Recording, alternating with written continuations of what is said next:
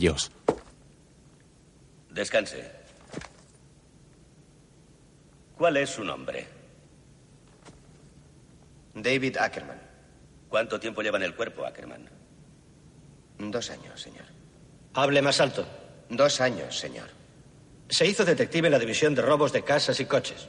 La mayoría de jóvenes quieren ir a atracos y homicidios. Pensé que habría más posibilidades en robos de casas y coches. Me encanta cazar a los gordos.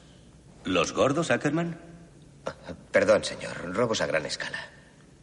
Dígame una cosa, Ackerman. ¿Por qué quiere estar en la policía? Para ayudar a la gente, señor. Eso es mentira. ¿Tiene usted algún hermano, agente? Le vienen recuerdos. No. Eso es otra mentira, ¿verdad?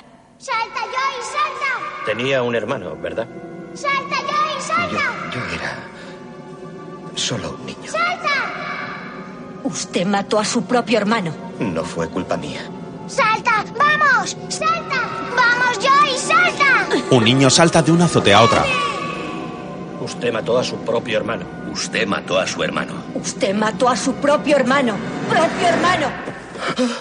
En su habitación, David despierta sobresaltado en plena noche. David, ¿estás bien? Le habla a su mujer. David está empapado en sudor. ¿Qué te pasa? Nada. Ella enciende la luz. Es que estoy nervioso por el examen de mañana. ¿Por qué te torturas de ese modo? El hombre se levanta de la cama y la mujer le ve marchar pensativa. En un mueble de la habitación descubrimos varios marcos con fotos familiares. Destaca una de David de niño junto a su hermano.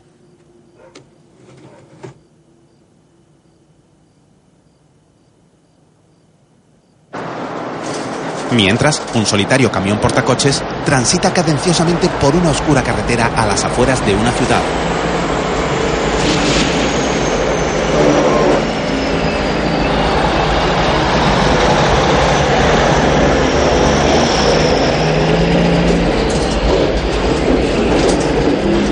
Warner Bros. presenta una película dirigida y protagonizada por Clint Eastwood, El Principiante. El camión se detiene y de la cabina sale un hombre que con agilidad se dirige a la parte trasera del gigantesco remolque. Una vez allí, quita los anclajes de la rampa manualmente y esta desciende con brusquedad.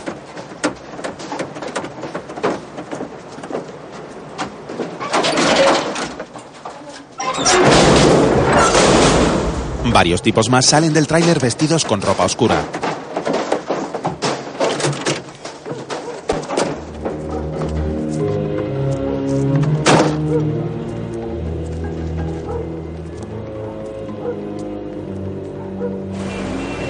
Mientras, otro hombre está en un parking frente a un lujoso restaurante. Se acerca a un impecable Porsche rojo, accede a él forzando la puerta y tras arrancarlo, se dirige a toda prisa al camión portacoches que está próximo.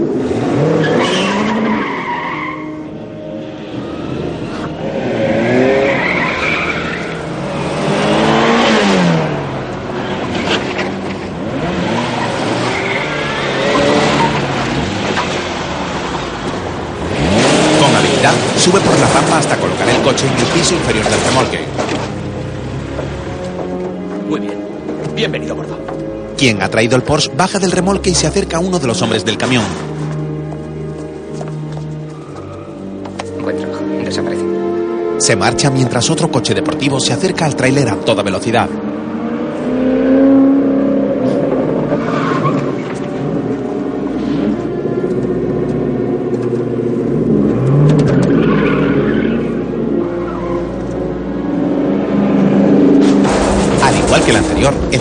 Automóvil robado sube al remolque. Mientras, en el restaurante, el encargado del parking trae hasta la puerta un nuevo automóvil de lujo. Lo aparca frente al local y deja las llaves en un panel de recepción. Gracias. Mientras atiende a un cliente, otro elegante hombre se acerca de forma clandestina al panel y toma las llaves del vehículo recién llegado.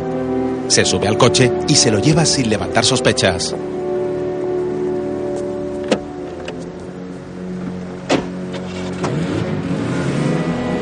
Paso del vehículo robado, descubrimos que en un coche aparcado dos agentes espían.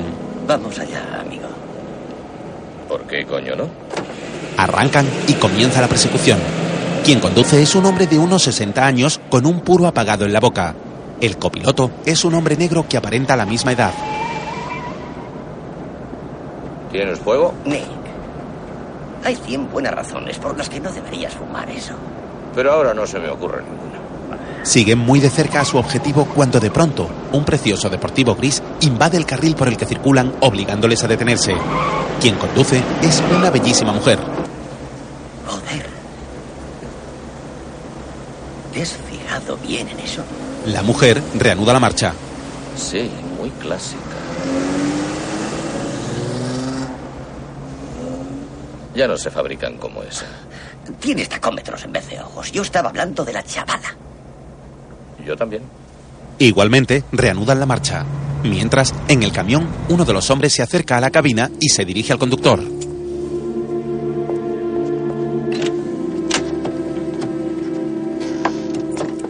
Morales se retrasa dos minutos. Larguémonos. No debes ensuciarte las manos, Ángel Blanco. ¿Qué? ¿Y perderme la diversión?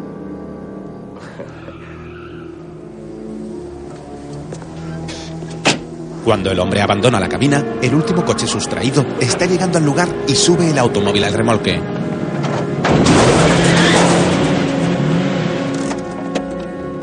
Llegas tarde, maricón. Según mi reloj, no. Oye, loco, cómprate uno mejor. ¿eh? Vamos, lárgate de aquí.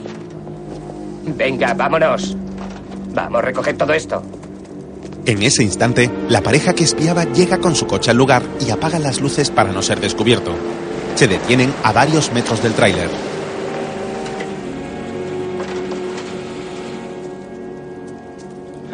Después de tantos meses trabajando en esto. Vamos allá, amigo. Tranquilo. Otro par de minutos no te matarán.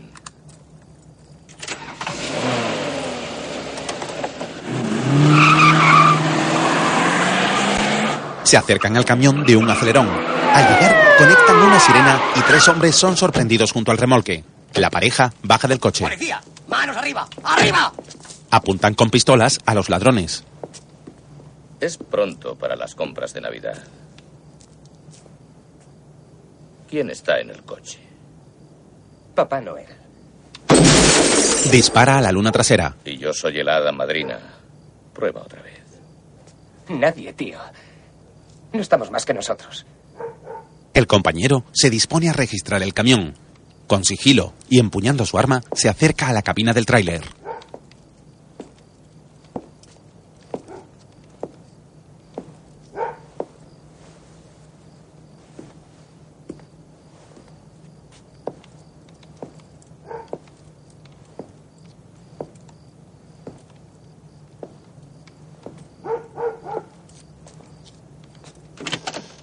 Cuando llega, el conductor ha desaparecido. No parece haber nadie más en el tráiler que los tres hombres.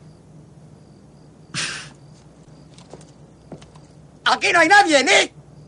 Al cerrar la puerta descubrimos que tras él está el conductor. Sorpresa.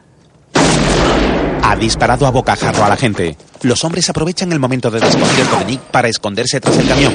Comienza un fuego cruzado.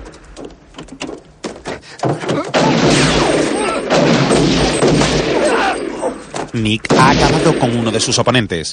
Ahora corre hasta su coche esquivando los disparos y se aposta tras una de las puertas abiertas del vehículo para continuar disparando.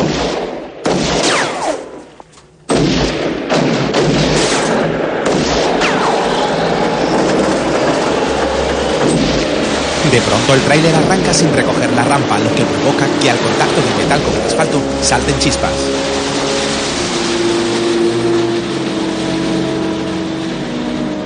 Mientras el camión se aleja, Nick corre hasta su compañero que yace en el suelo.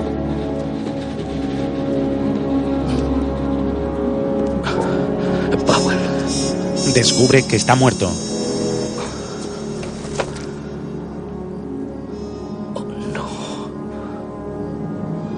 No, amigo.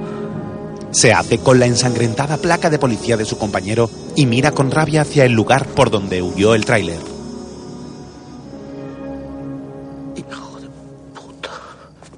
Mientras, por una carretera de la ciudad, los ladrones continúan su huida arrastrando la rampa del remolque y provocando chispas como fuegos artificiales.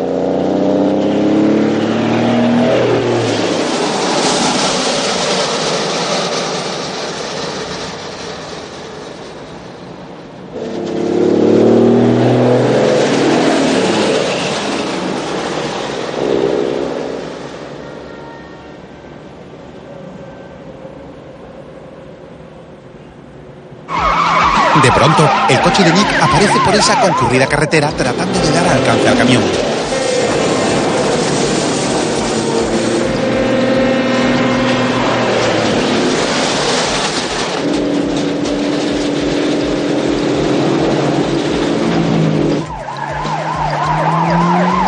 Tanto el turismo como el camión van a toda velocidad llevando a cabo adelantamientos temerarios.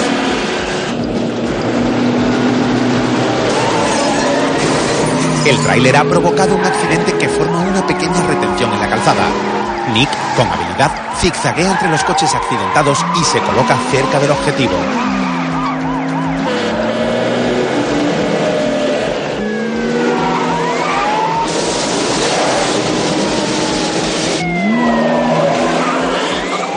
Cuando le da alcance, uno de los hombres que viajan en el remolque abre fuego contra el coche de Nick.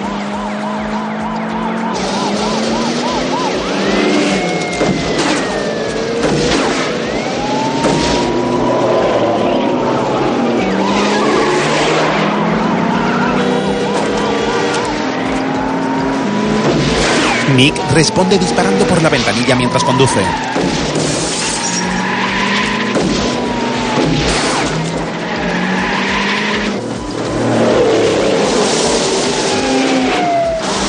El coche de Nick retrae su marcha y ahora intenta llegar a la altura de la cabina, adelantando por la izquierda al tráiler.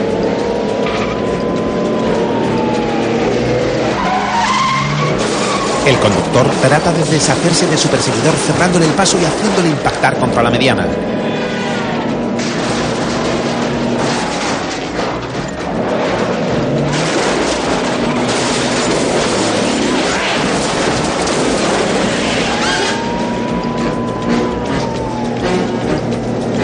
Ahora, el coche del policía vuelve a estar justo tras el remolque.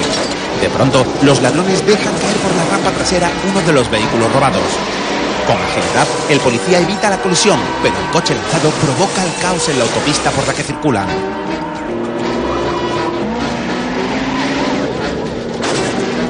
Dejan caer un segundo coche y Nick también lo evita.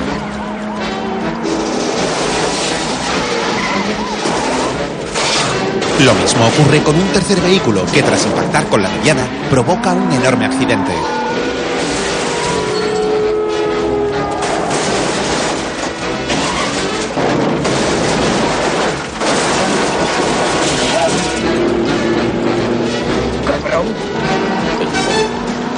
El remolque continúa la marcha con el coche del policía detrás. Repentinamente, Nick acelera y sube por la rampa hasta colocarse dentro del remolque. ¡Santo cielo! ¿Quién es este loco, hijo de puta? Uno de los hombres corre hasta la parte delantera del tráiler y cuando Nick trata de reaccionar, el hombre desengancha el remolque portacoches de la cabina. El impacto del remolque contra el suelo es brutal. Vuelca y provoca un enorme accidente en la autopista.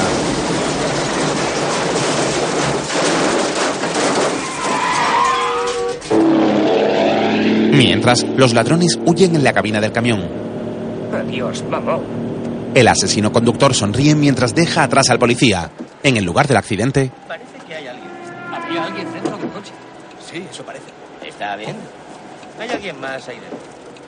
¿Queda alguien en el coche? Es un poli. ¿Alguien tiene teléfono en el coche? Nick sale renqueante. Eh, Llame pidiendo ayuda. Enseguida. ¿Se encuentra bien?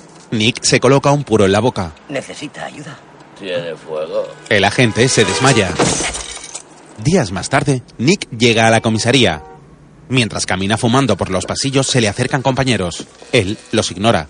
Powell era un buen hombre, un duro golpe. Me alegro de verte de nuevo en pie.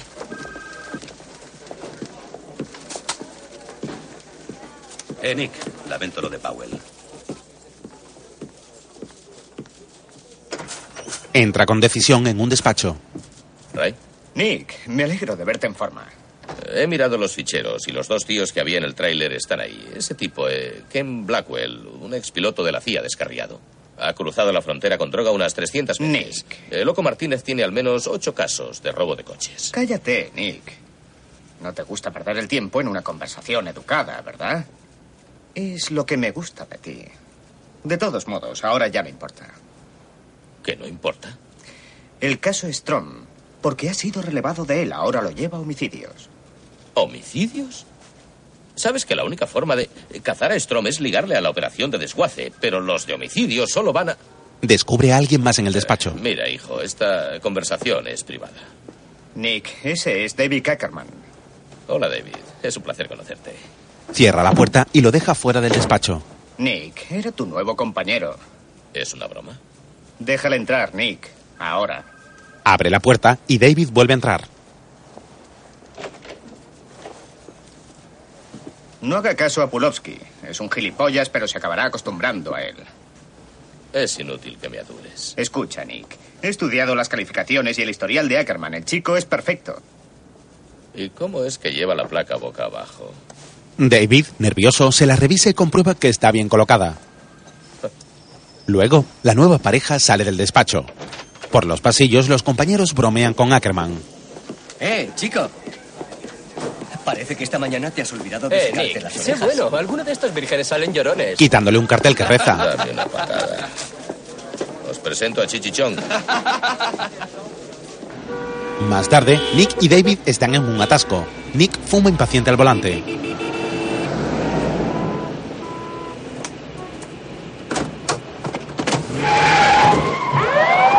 De pronto tira el puro, conecta la sirena y acelera bruscamente invadiendo el carril contrario. En su ruta conduce de forma temeraria, se salta semáforos y adelanta peligrosamente. David se muestra asustado en el asiento del copiloto.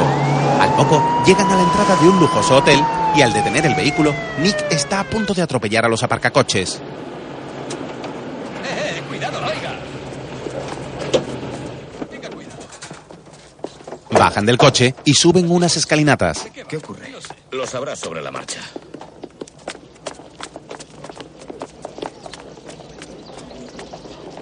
Ya dentro, ¿Le importa sacarme de la oscuridad, sargento? El estilo Jesse James se acabó, chico. ¿Por qué no guardas eso? ¿Por qué no te compras una pistolera? No querrás ir por ahí con el seguro puesto, ¿no? Y otra cosa, tienes que cambiar de forma de vestir. Pareces un viejo. Ahora trabajamos de incógnito. Tienes que ir cómodo y moderno. Ponte lo que suelas llevar. Esto es lo que suelo llevar. llegan al restaurante. ¿Tiene mesa reservada? Nick muestra su placa. Entiendo. Por aquí, señores. Para eso es para lo que sirve, ¿eh? Nunca voy a comer sin ella. En una mesa está el conductor del camión. Entiendo por qué no quieres cubrirlo. Mi gente será a cargo de eso. ¿No le conozco a usted de algo? Nick agarra una cerveza que porta un camarero. Me temo que me está confundiendo con otra persona. No hay confusión en esta cerveza alemana. Te deja un ligero regusto.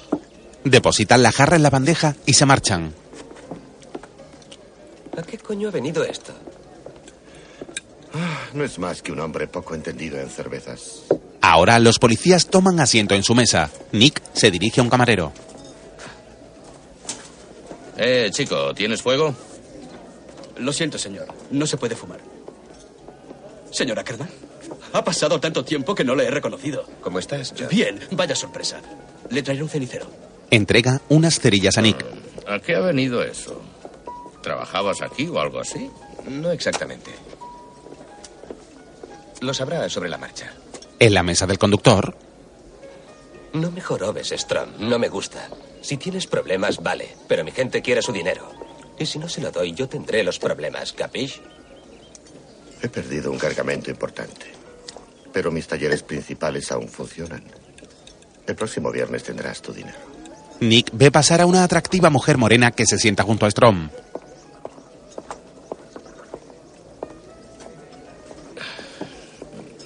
Bueno, ya que eres tan popular aquí, ¿por qué no pides para los dos? ¿Quiere lo mejor? ¿Por qué no? Ostras Rockefeller y costillas, por favor. Y una botella de ese elegante champán francés también. Eh, no, olvídelo. Se levanta y camina hacia Strom. No sé si es usted quien yo creo que es, pero si lo es, quiero regalarle esto. Le entrega una placa de policía, apaga el puro en su vaso y se marchan. Un camarero les aborda la salida. Perdón, señor. ¿Qué hay de su comida? Désela a ellos.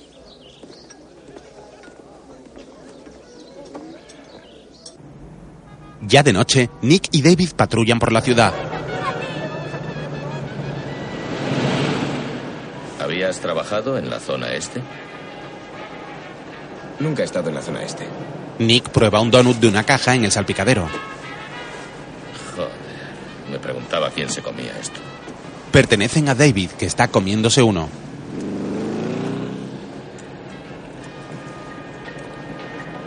Oiga, esta mañana en el hotel, está claro que no fuimos a comer. ¿Quién era ese tipo? Alguien con quien tropecé el otro día. ¿Cómo sabía que iba a estar allí? Ese es mi trabajo. Hmm. Eso está bien, ¿sabe? Se supone que soy su compañero. ¿Qué hay de mi trabajo? ¿Qué le pasa? Más tarde, en un taller, ¿Quieres saber lo que es un auténtico criminal, Ackerman? Es el hijo de puta que ha pintado ese coche. Ese es. Ese es un auténtico criminal. se acercan a un deportivo verde manzana. ¿Poloski? Max, ¿Qué haces tú aquí? ¿Te imaginas cargarse una obra de arte como esta con un color así? A ese tendrían que joderle vivo. Eh, vamos, tío. Solo llevo aquí tres semanas. No quiero problemas. En otra zona del taller, ¿Has oído lo que ese jodido cabrón ha dicho de mi coche? Ahórrate todos esos humos, loco. Con el gusto que tenéis los hispanos, ha sido incluso amable. Strong presencia la escena a través de cámaras de seguridad. Hijo de puta. Sé que te mueves con gente muy rápida, Max. Solo he venido a recordarte lo cortas que tienes las piernas. Eh, oye, no te he fallado. Llevo limpio más de un año, así que ¿por qué no dejas de controlarme, eh? Nick se enciende un nuevo puro mientras camina con tranquilidad hacia Max.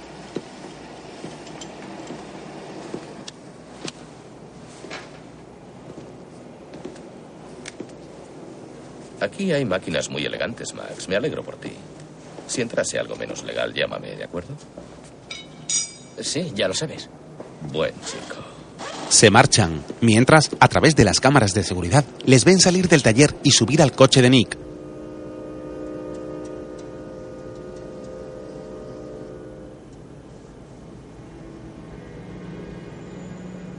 Ya de madrugada, David está acostado en su cama cuando su mujer, que está junto a él, le habla. David, ¿dónde estás? ¿De qué estás hablando? Estoy aquí. No es cierto, hace mucho que estás ausente. Bueno, últimamente tengo la cabeza muy liada. La chica enciende la luz de la habitación.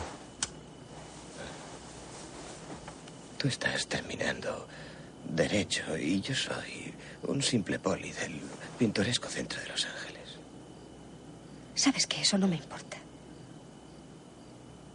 Sí, pero te recojo después de clase y veo a esos jodidos tipos eficientes con su vida resuelta y yo a veces pienso que pierdes el tiempo conmigo. No me hagas sentir así. Siempre te he apoyado en todas las decisiones que has tomado. Sé que cuando algo va mal me lo dices. Pero ahora te está pasando algo y no me lo quieres decir. Creo que pronto va a ocurrir algo. ¿Qué va a ocurrir? No lo sé. La mujer lo mira consternada. Días después, de madrugada, David está con Nick a las puertas de un bar de copas. Llevo yendo detrás de usted varios días, sargento. ¿Qué coño estamos haciendo aquí? Aquí empieza la diversión. Se adentran en el local. Es un antro cuya iluminación es de color rojo.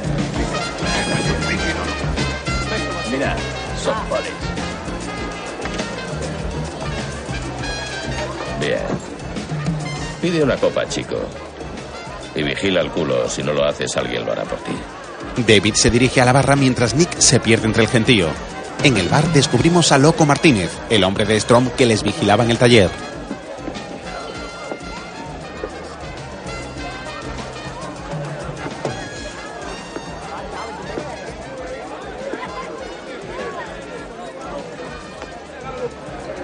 Disculpe. Una cerveza. El camarero lo observa con desinterés mientras da una calada a un cigarrillo. Luego echa el humo en la cara a un resignado David. Por su parte, Nick llega a una zona del local donde está teniendo lugar una pelea de perros.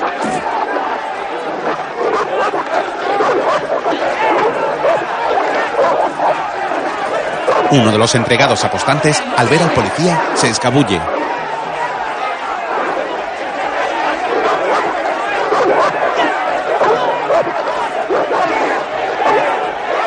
Nick le sigue y en un pasillo contiguo arremete contra él. ¿Pero qué haces? No puedes entrar aquí, Pulowski. Oye, pequeño Félix, con toda esa información que me estás dando, siempre llego tarde y eso empieza a cabrearme, ¿entendido? Sí. Vas a darme el nombre de ese pichón que está con Strom para tratar directamente con él. Si no vas a acabar tan metido en la mierda que no vas a poder ver más allá. ¿Queda claro? Sí. Entiendo lo que estás diciendo, Pulowski, claro, pero si me pagan, yo negocio, ¿entiendes? Le entrega una pequeña bolsa con polvo blanco. Gracias, Pulowski. Muchas gracias, tío. Te lo agradezco. Yo te aprecio en serio. ¿Quieres? No se lo diré a nadie. Ya es suficiente. Mientras David bebe su cerveza en la barra frente al camarero, Loco se le acerca y se sitúa tras él hasta el punto de incomodarle. Luego se aleja en dirección a la salida.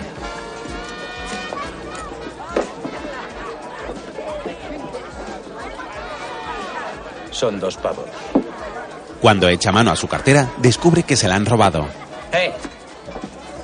Di a tu compañero que loco ha estado aquí. ¿Entendido? ¡Eh, un momento! ¡Eh! David corre tras Loco, pero un tipo se lo impide. Le golpea haciéndole caer al suelo y una vez allí, entre varios hombres, comienzan a darle una brutal paliza.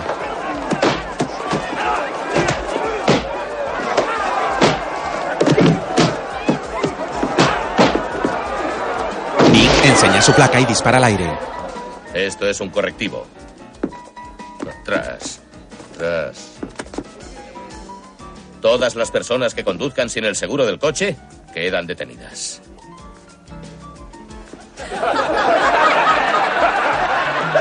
Nick ayuda a su compañero a levantarse.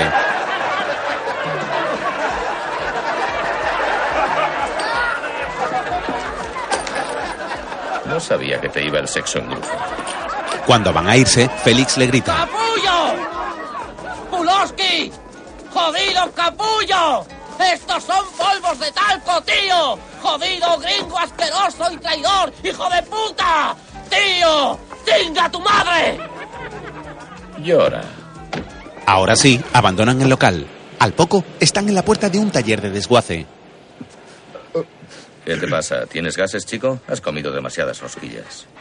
Me han quitado la placa. Pues haz un informe y pide otra. Nick se asoma y descubre a uno de los hombres de Strom dentro del taller.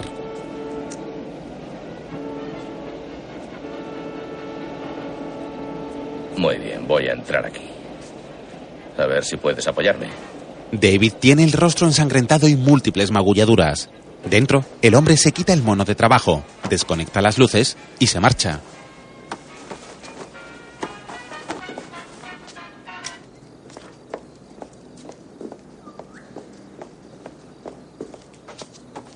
A la salida hay un cartel en el que pone Protegido por perros guardianes.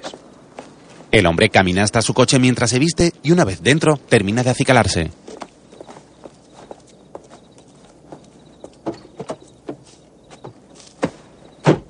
De pronto, una grúa se pone en marcha y un gigantesco brazo imantado ase al coche con el hombre dentro y comienza a elevarlo.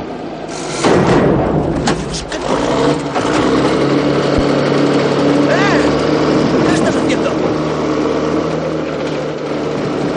¡Eh, hijo de puta! ¿Pero qué? ¿Pero qué estás haciendo? ¡Bájame, tío! ¡Estoy hablando contigo! El coche está a una gran altura. ¡Bájame! Nick accede, baja el coche pero no llega a depositarlo en el suelo. coño estás haciendo? Soy el poli que paga tus cuentas, ¿sabes? Y tú y yo vamos a llegar a un acuerdo, ¿entendido? Ni hablar, tío. Yo no trato con los cerdos. Nick vuelve a subir el coche súbitamente. ¡Que me bajes! ¡Eh! ¿Pero qué haces? ¡Tío! David, desde abajo, observa cómo Nick balancea el coche por los aires y lo estampa contra la chatarra una y otra vez. De pronto, un gruñido cercano capta su atención.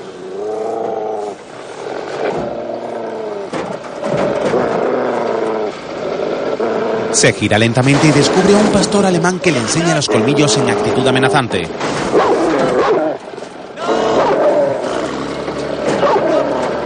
Con tranquilidad, se aleja del perro unos metros hasta que empieza a correr por la planta de desguace.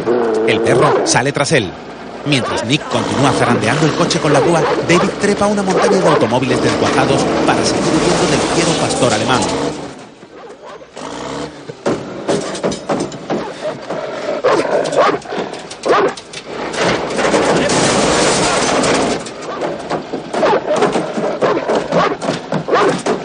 Finalmente, se resguarda dentro de un viejo coche. El perro, inquieto, le ladra amenazante desde fuera del vehículo. David, empapado en sudor, respira aliviado porque se cree a salvo cuando de pronto descubre horrorizado que dentro del coche hay otro feroz pastor alemán.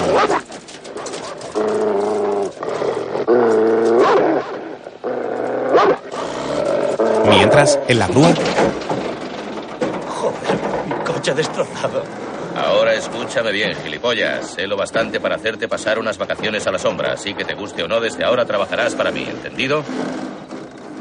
De acuerdo, entendido. Lo que tú digas, pero bájame, ¿eh? alertado, Nick baja de la cabina de la grúa. Te digo que me bajes ahora mismo. Baja el coche de golpe. Ahora Nick corre en dirección a donde oyó los disparos. Al llegar, encuentra a David encañonando a los perros ahora sumisos y atemorizados. Bien. Buen trabajo. Léele sus derechos. Más tarde, David está en casa de Nick limpiándose las heridas. Su viejo compañero le sirve una copa.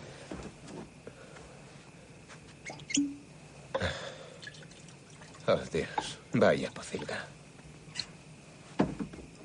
No hace falta que lo alabes. Toma, echa un trago de esto. Salud.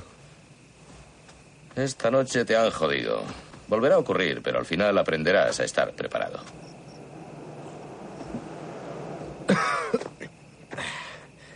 ¿Aún corre? Mirando un trofeo, Es solo en la autopista. ¿Tienes fuego? No fumo. Te lo he dicho. Has de estar preparado. David, curioseando la decoración, llega a una pared con fotos y recortes de prensa. Pulowski gana. Pulowski otra vez primero. Dios. Jodida compañía de gas. Ganó algunas carreras. Nervioso por no encontrar fuego, Sí, casi todas locales. Poca cosa. ¿Quién es su mujer? Mi ex. Ah, no me lo diga. Odiaba las carreras. Adoraba las carreras, me odiaba a mí.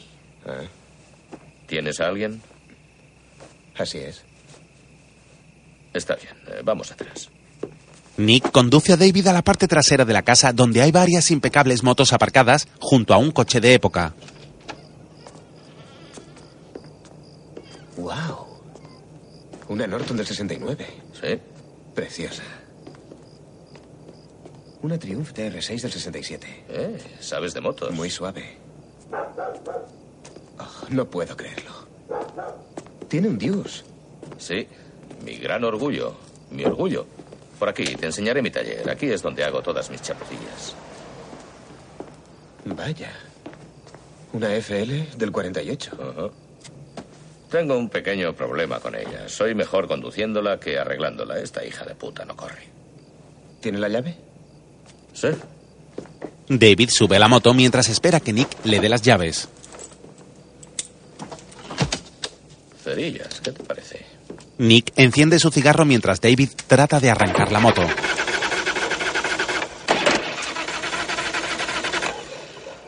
Te lo he dicho. El joven se agacha y manipula los bajos de la moto.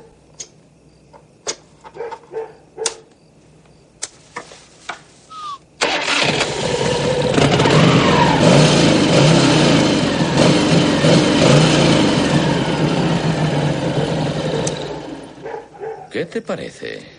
Oye, eres un tipo muy útil, chico. Tengo el patio lleno de trastos. Puedes empezar por ellos. Al día siguiente, en su terraza, Strom ve las noticias. Nos encontramos frente a un garaje de la zona este, que es el último eslabón de una cadena de casi Vamos, media muévete. docena de desguaces, desarmados por la policía de Los Ángeles en los últimos tres días. Este es el detective Nick Pulowski.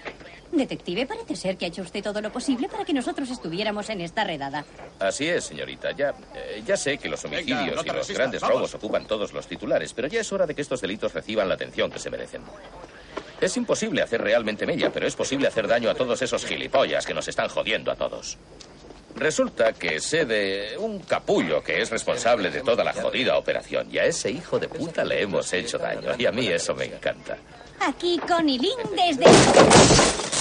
Strom lanza una patada al televisor que impacta contra el suelo. Tendremos que mudarnos otra vez, Liesel. Habla a la atractiva mujer morena. Pero antes tengo que atar algunos cabos sueltos.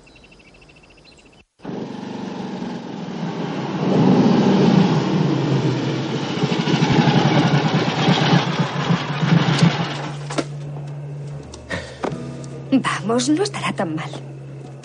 Sara, si muero y voy al infierno, será como la casa de mis padres. Tras saludar al portero, entran en la casa. Buenas noches, Lloyd. ¿Cómo está usted? Una vez dentro, una mujer se les acerca.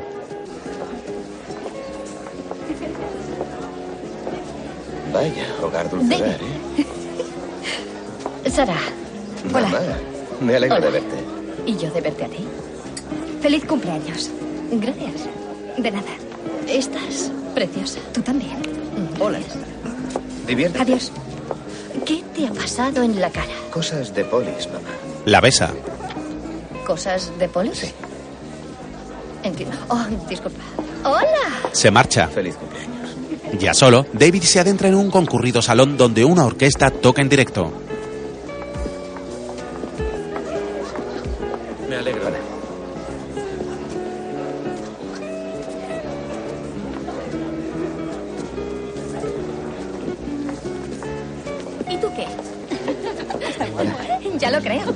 Se acerca a tres chicas que charlan alegres. Luego se queda observando la fiesta.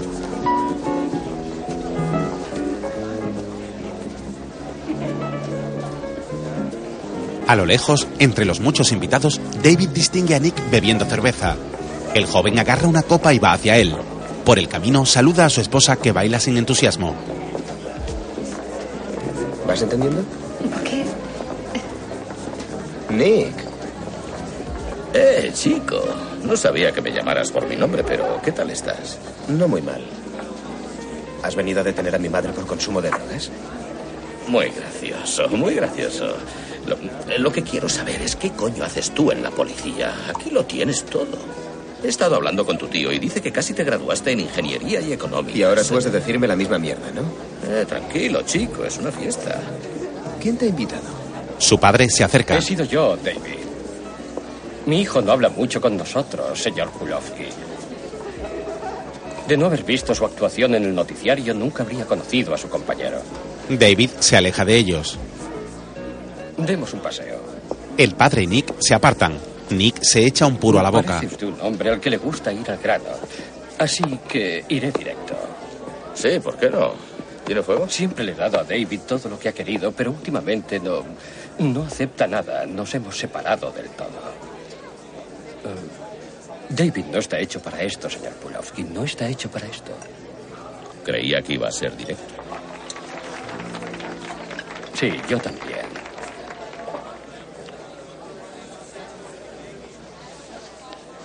Quiero garantizar su seguridad. El padre mete unos cuantos billetes a Nick en el bolsillo de la chaqueta. Señor Ackerman, si quiere una garantía, compre una tostadora. El agente se adentra en la fiesta y mientras enciende su puro, va en busca de David que está junto a Sara. Eh, chico. Dile a tu padre que si necesita un canguro, busque en las páginas amarillas. Es más barato. Tras introducir el dinero que le dio el señor Ackerman en la chaqueta de David, Nick se marcha. Al momento, la madre se acerca. ¿No sabes que no se pueden fumar puros en mi casa? David. Los puros son asquerosos. Lo sé, lo sé. Fuera, David se sube a la moto, tira el casco al suelo y trata de arrancarla.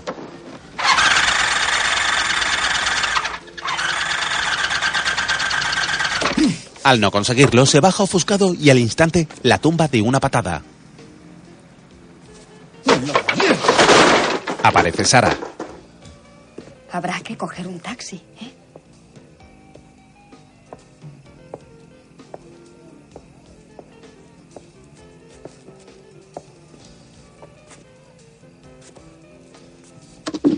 Su mujer llega junto a él, que recoge el casco, la mira y toma los billetes de su bolsillo. Los arroja al suelo y se marchan. Al poco llega al lugar Nick fumándose un puro.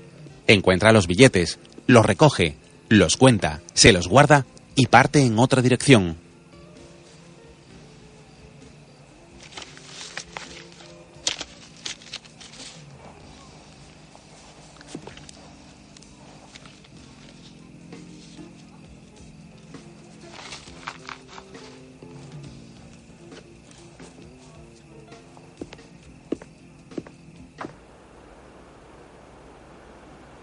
Mientras, uno de los hombres de Strom se cuela a hurtadillas en una casa.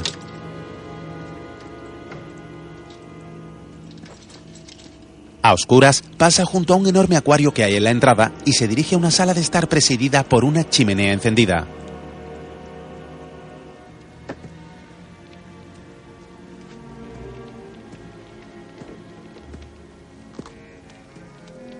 Se agacha bajo una mesa donde trata de colocar un dispositivo cuando de pronto una puerta se abre y al ser sorprendido se sienta cómodamente en un sofá y enciende un cigarrillo. Strom sale de una habitación y se lo encuentra en su salón.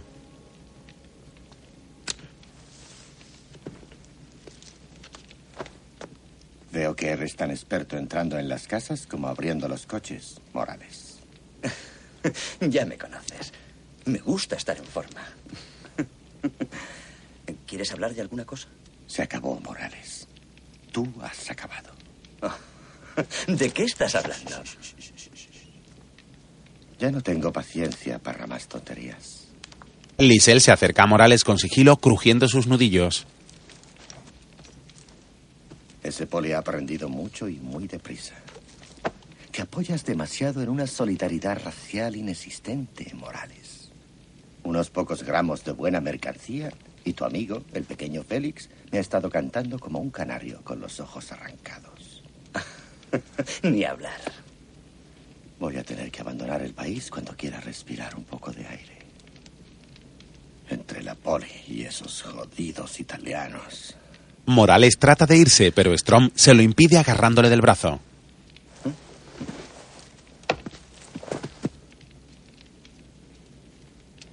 Has causado muchos problemas. Vamos, Strom. ¿Cómo crees a alguien como Félix? ¿Mm? ¿Mm?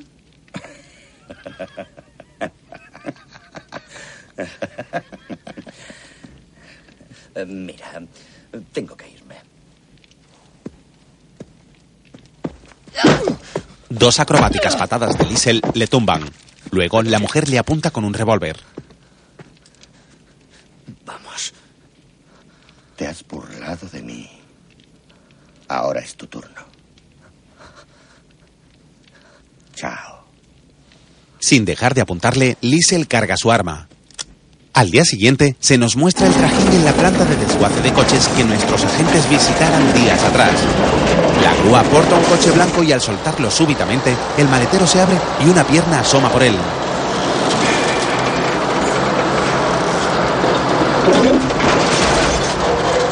Tarde, Nick y David llegan al lugar. La zona está tomada por policías. El teniente les acompaña. El cadáver no está identificado. Pero por la descripción parece tratarse del contacto que tenías en la operación desguace.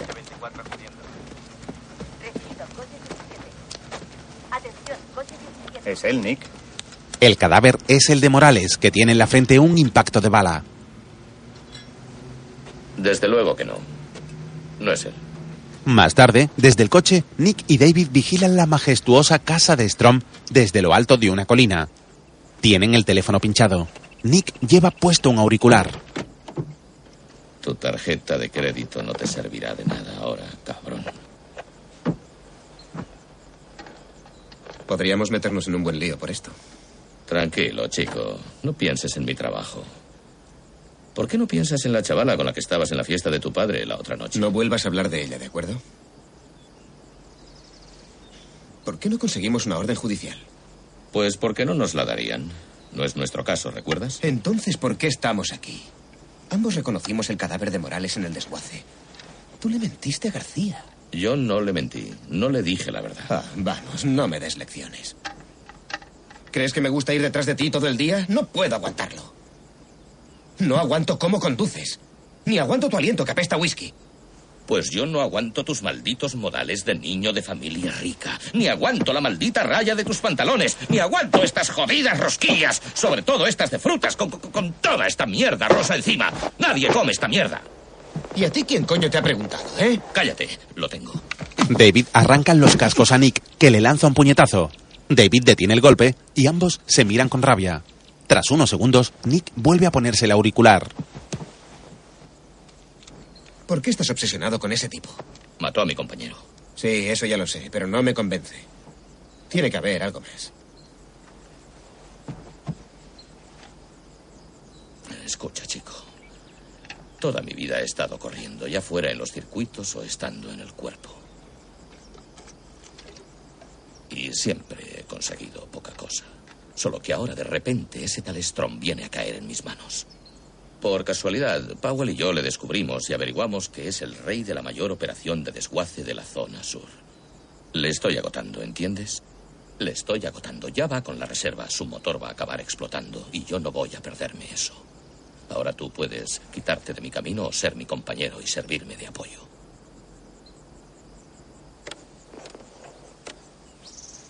Maldito trasto, hijo de puta. Mierda de cacharro. Nick golpea el transmisor. David, con cuidado, lo toma y lo manipula hasta hacer que vuelva la señal.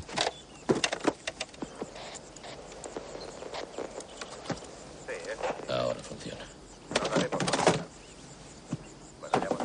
Sigue bien. David, desencantado, abandona el coche mientras Nick sigue atento a la conversación.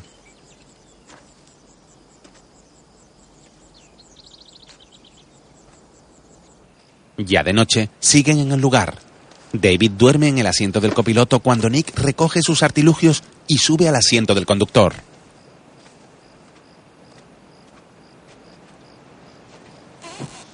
Despierta, chico. Hemos hecho jackpot. Se marchan del lugar, mientras, en un inmenso casino con cientos de luces en su fachada, el elegante encargado saluda a Strom. Una carta para cada uno. Su apuesta. Me alegra verle, señor Strom. Le echábamos de menos. Suerte esta noche en las mesas. Habla para sí, Dejé de creer en la suerte hace mucho tiempo. mientras uno de sus secuaces coloca un dispositivo en los baños. Por su parte, con disimulo, Loco hace lo propio bajo una de las mesas del restaurante.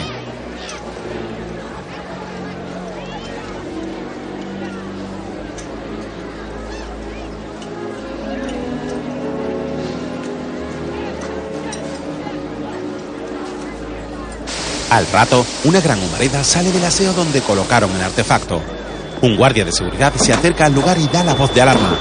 Lo mismo ocurre con la mesa del restaurante. De pronto empieza a desprender humo con desmesura, haciendo que la gente abandone el lugar.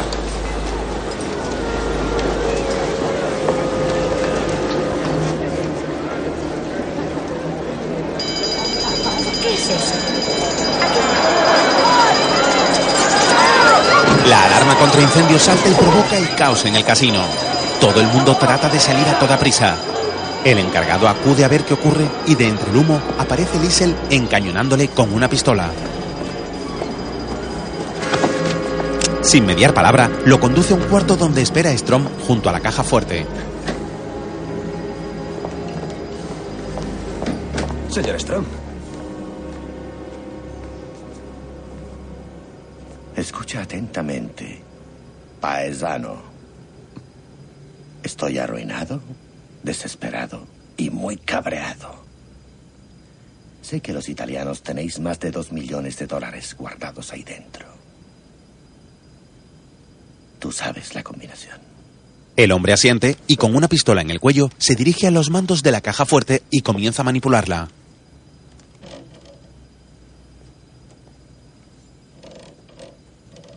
Fuera del casino, el loco espera en una furgoneta a que salgan con el botín. No se asusten. Salgan por aquí. Todo el mundo fuera. Vamos, vamos. Dentro, el encargado abre la enorme compuerta de la caja fuerte. Strom entra, pero no tarda en salir encañonado por Nick y David que aguardaban dentro. Muy bien. Vamos, todos contra la pared. Vamos. ¿Cómo lo has sabido? Es lo que pasa cuando vives con un micro en el culo. Lo has hecho muy bien, Alphonse. Márchate de aquí. El encargado se marcha. De pronto, Liesel baja los brazos y camina despacio hacia David. Quieta, ¿dónde estás? No te acerques. La mujer no se detiene.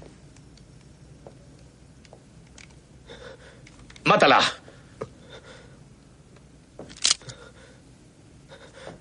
¡Mátala! ¡Vamos!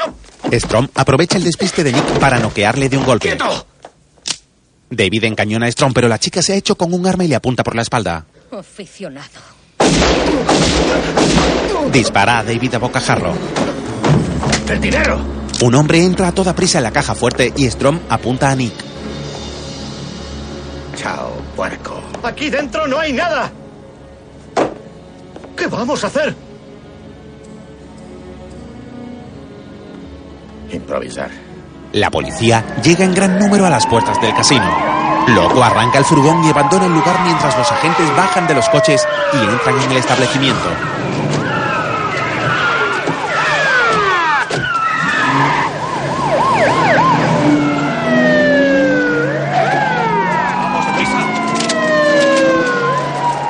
Dentro, Strom les espera apuntando a la boca de Nick con una pistola. Si queréis que muera, disparad ahora. Ya tenéis un policía muerto en el sótano. No hagáis que sean dos. No abran fuego. No disparen. No podemos dejarte salir y lo sabes. Por supuesto. Dentro de cinco segundos aprieto el gatillo. Cinco. Cuatro. Tres. Dos. No abran fuego. Que salgan del edificio. Los agentes se apartan y Strom y su séquito avanzan hacia la salida con Nick como rehén.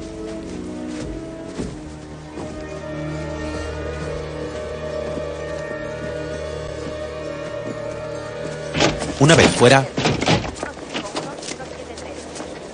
Bien, escuchadme. Este cerdo me ha hecho perder dos millones de dólares en efectivo. Y eso es justo lo que tendréis para mí dentro de 24 horas si queréis volverle a ver con vida. Dos millones de dólares. ¿Has perdido la cabeza? Eso no es pertinente, ¿no crees? Voy a marcharme en este coche.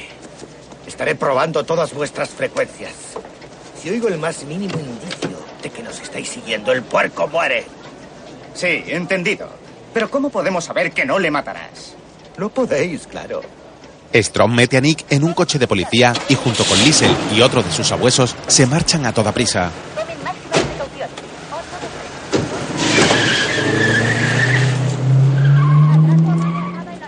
Nick, maldita sea tu estampa. ¡Quieto! ¡Policía! ¡No te muevas! ¡Bajad las armas! ¡Es un poli! David, aturdido, sale del casino luciendo un chaleco antibalas. Está vivo. Exhausto, se arrodilla para luego desplomarse sobre la acera. Más tarde, en comisaría, ¿Qué significa que no hay dinero?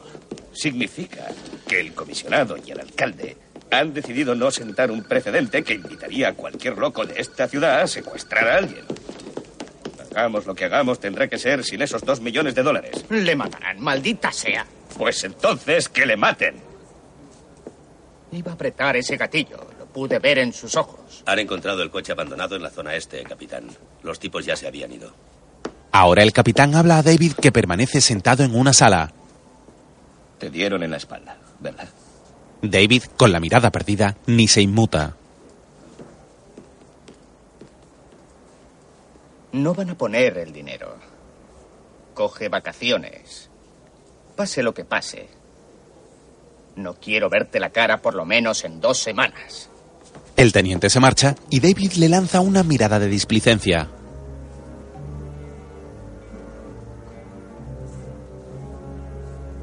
Más tarde, el agente llega a su casa.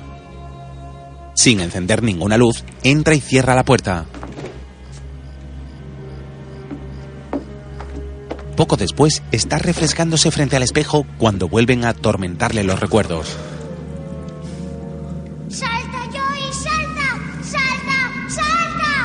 En el pasado, Joey está asido a un tejado y David lo mira desde lejos. ¡Ayúdame! ¡David, por favor! ¡Socorro! De vuelta al presente, David golpea su cabeza contra el espejo.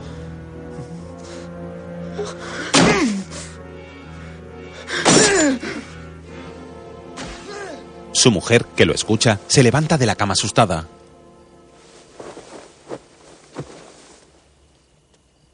¿David? ¿David? ¿David?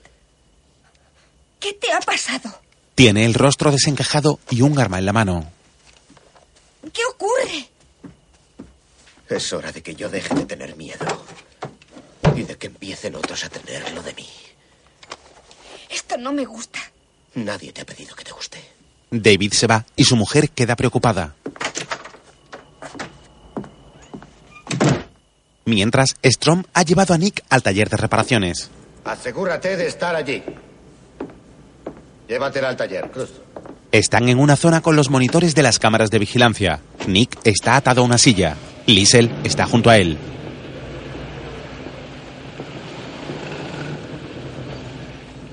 Bueno, Polly. Tanto como deseabas cogerme, ahora vas a pasar las últimas horas de tu vida conmigo. Eso me hace estar muy entusiasmado. Sabes, siento curiosidad por una cosa. ¿Por qué un polaco idiota como tú creyó que podría superar a alguien como yo? Bueno, es solo que un jodido alemán arrogante como tú está en la línea de fuego. Eso es. Liesel le golpea la cabeza. Liesel. Esa no es forma de tratar una mercancía de dos millones de dólares. Bien, señor Strom. Todo el local está preparado. Este aparatito se activa por sonido. Pulse la secuencia en un radio de un máximo de 100 metros.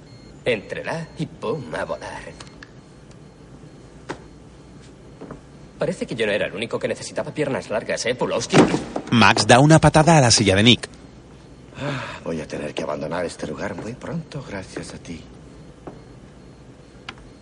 Pero cuando lo haga, Le enseña el transmisor que le entregó Max. lo haré con un boom.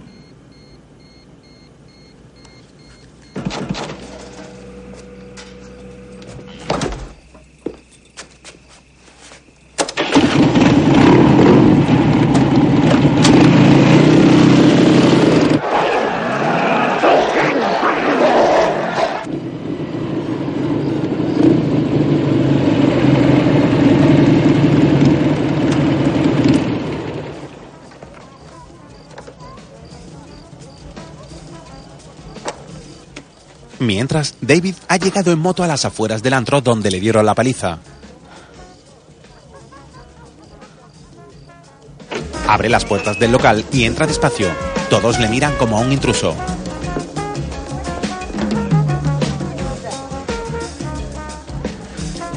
Envuelto en la tenue luz roja, con lentitud y observado en todo momento por los clientes, camina entre las mesas en dirección a la barra.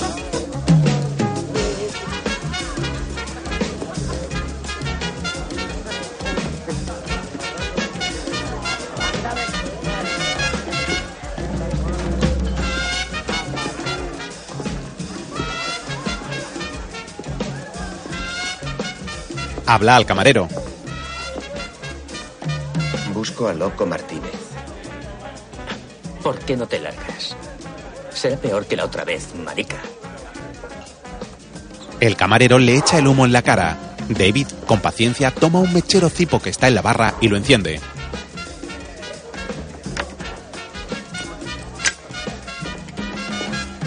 Ahora toma una botella de alcohol y da un trago. Acto seguido, coloca el mechero cerca de la boca y espurrea el alcohol provocando una llamarada de fuego que quema la cara del camarero. Luego la emprende a puñetazos con los clientes del bar, iniciando una salvaje pelea de todos contra él.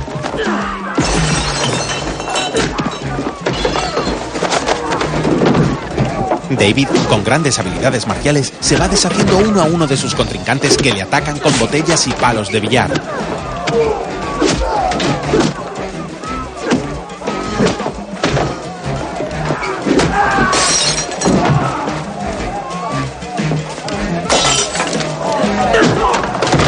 Tras a varios, se dispone a sacar su pistola justo cuando un perro se le abalanza. David y el animal forcejean en el suelo. Todos los clientes lo rodean para disfrutar de la pelea. Al poco, otro perro hace aparición y se ensaña con la gente.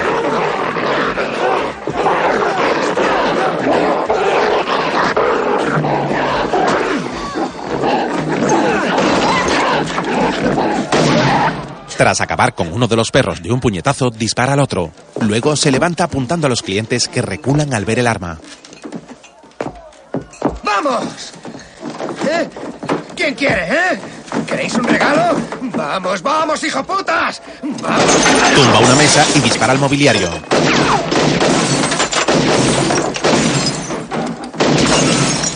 ¡Vamos, hijo putas! ¿Queréis jugar? ¡Vamos! ¡No! Ahora dispara a las botellas del expositor que hay tras la barra y a modo de cóctel molotov lanza una botella incendiaria contra una mesa, prendiendo fuego al local. ¿Queréis jugar conmigo? ¿Queréis un trago? ¿Alguien tiene sed? ¡Echad un trago! Rocía todo el bar con alcohol. ¡Vamos! ¡Vamos, hijo putas! ¡Vamos! ¡Vamos! Calientes. Por último, lanza el tipo encendido a la barra y todo el local se torna en llamas. Los clientes salen en desbandada del lugar. Dentro, David apunta con su pistola al camarero. Puedes hacerlo. Eres un poli, un jodido poli. Así es. ¿Y vas a decirme dónde está loco? Te vuelo la jodida cabeza y dejo que te quemes. No, no sé por dónde anda. ¡Mentira! Te lo juro, nadie sabe por dónde se mueve. ¿Qué hay del pequeño Félix? Tercera con Howard. Tiene una tintorería en la tercera con Howard. ¿Tercera con Howard? Guarda la pistola y pone unos dólares sobre la barra. No te había pagado la cerveza.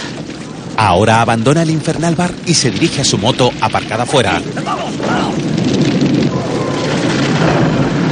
Se monta y cuando va a ponerse el casco se lo piensa y lo arroja contra el suelo. Arranca y sin la protección se marcha del lugar que queda envuelto en llamas.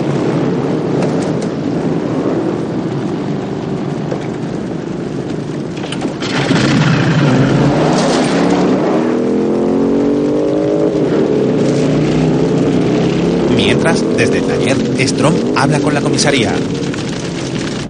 Quiero el dinero en una sola maleta negra.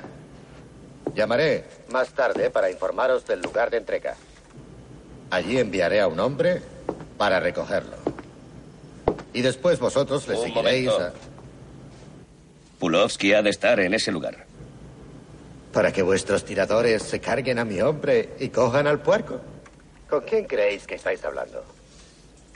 Sin Pulowski no habrá entrega. Mierda. Ese tipo va en serio. Escúchame. No tenemos ni tiempo, ni dinero, ni ventajas. No lo entiendes, ¿verdad, Ray? Pulowski ya está muerto. Aunque él no lo sepa. ¿Sí? Os doy una última oportunidad. Haced como he dicho o el puerco morirá. Está bien, lo haremos. Pero quiero oír la voz de Pulowski ahora mismo. Es para ti.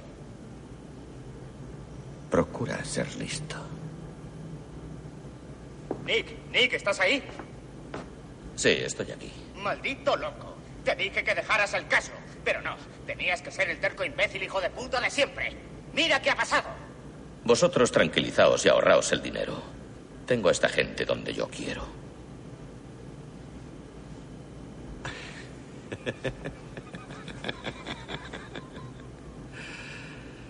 Tú pareces un hombre con un coeficiente intelectual adecuado. Espero que sepas respetar mi capacidad más que este irracional amigo tuyo. Ya os daré más instrucciones.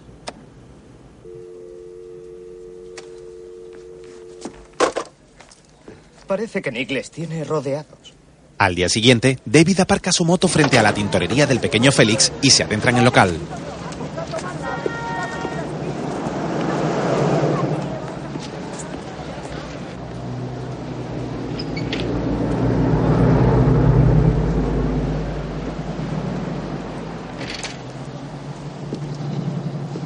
Telegrama para el señor Mongo.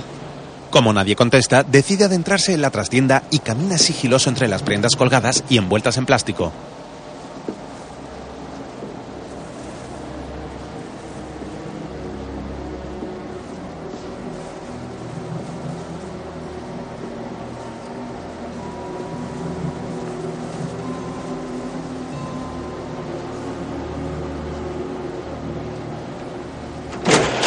Perchero automático se pone en marcha y las prendas giran junto a David que se pone en alerta.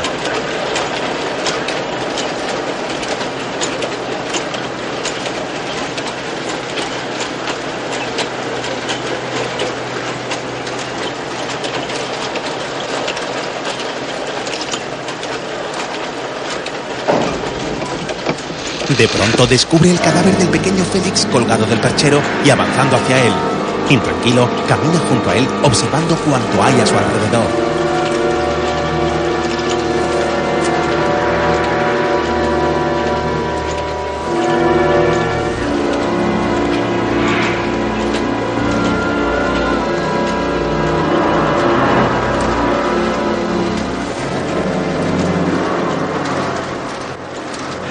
Por la espalda de David aparece loco Martínez y trata de rodear el cuello de la gente con una cadena. David se anticipa y coloca el brazo entre la cadena y su cuello.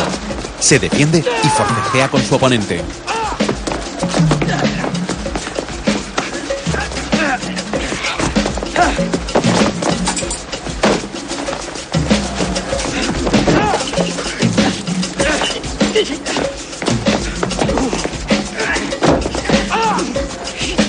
Salen despedidos por el escaparate y caen sobre la acera. Varios latinos se acercan. ¡Él mató al chaparrito Phillips! ¡Ese gringo puto! ¡Hijo de la chingada, lo mató! Tras la acusación del loco, todos se ensañan con David mientras el hombre de Strom huye del lugar. Al poco, David dispara al aire. ¡Atrás todos! ¡Atrás todos! ¡Policía! ¡Policía!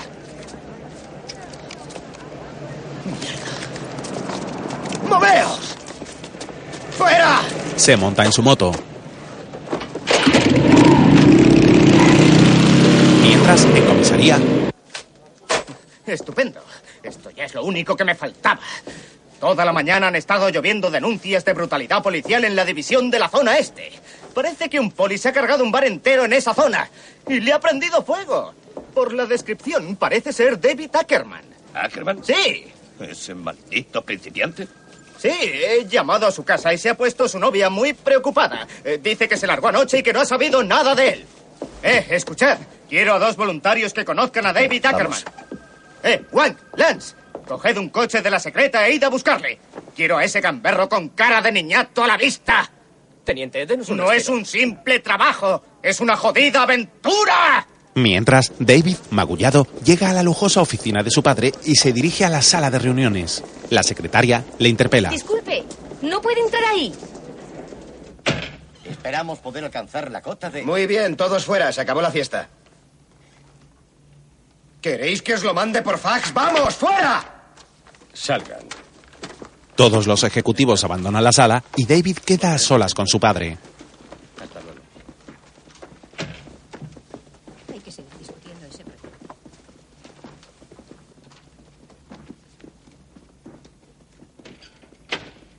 ¿Qué crees que estás haciendo?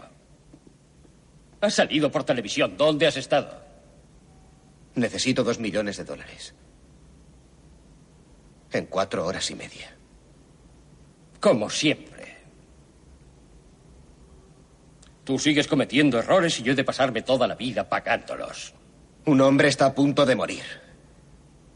No he acudido a ti porque seas mi padre, sino porque eres la persona más rica que conozco. ¿A quién crees que castigas, eh?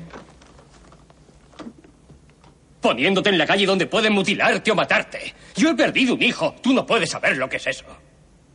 Era mi hermano. Eres mi único hijo, demonios. Es responsabilidad tuya estar con nosotros. ¿Responsabilidad mía? ¿Dónde estabas cuando yo sufría? ¿Dónde estabas cuando me hundía? Yo siempre te he dado todo lo que has querido. Sí, pero nunca estabas conmigo, papá. ¿Estabas enfadado conmigo? ¿Me culpabas por algo? Bueno, no lo sé y la verdad es que ahora eso ya no me importa. No cometeré más errores. No pudiste comprarme, pero te aseguro que puedes comprarme algún tiempo.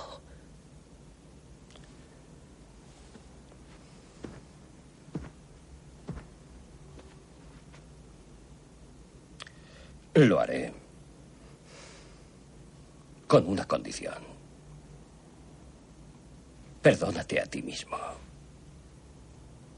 Haz lo que tengas que hacer y después déjalo. Vive una vida decente.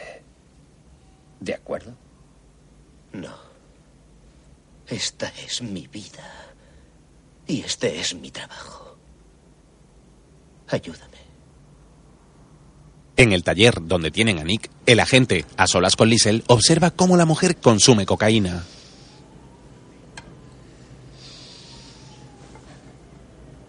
Oye, ¿puedes darme un vaso de agua? La atractiva mujer se pone de pie, se desprende de un batín que lleva puesto, sirve un vaso de agua y se lo acerca a la boca a Nick.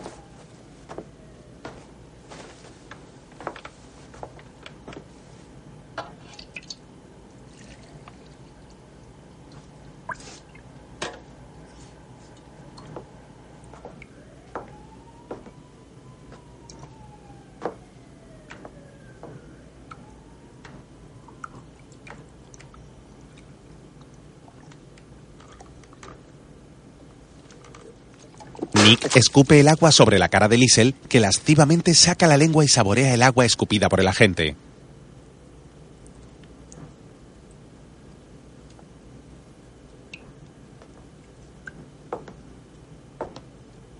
Luego toma una cuchilla de una mesa próxima, se acerca a Nick, le agarra la cabeza y le hace un corte en el entrecejo.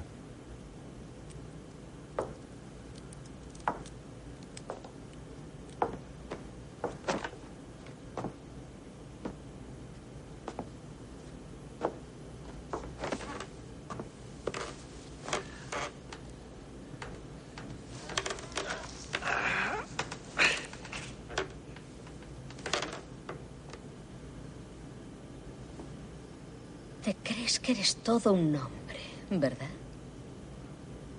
Un auténtico tipo duro americano. Acaricia el cabello de Nick y se agacha frente a él.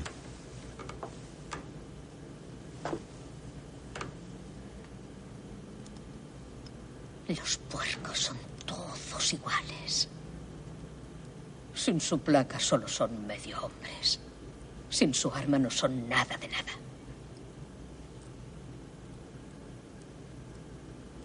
¿Eres tú diferente? He dicho, ¿eres tú diferente? La mujer se introduce la cuchilla en la boca. Más te vale.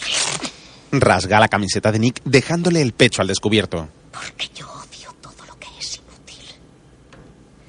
Y cuando alguna cosa no me sirve, simplemente la corto y la. A continuación, chupa la sangre del corte en la frente de Nick.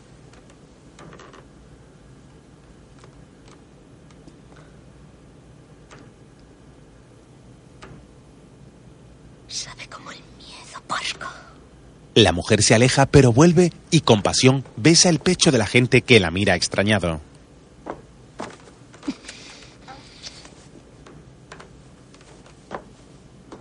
Ahora camina hacia donde están los monitores con las cámaras de seguridad e introduce una cinta en un vídeo. En todas las pantallas aparece la señal en directo con Nick en primer término y la mujer detrás. Ahora tendré algo para recordarte.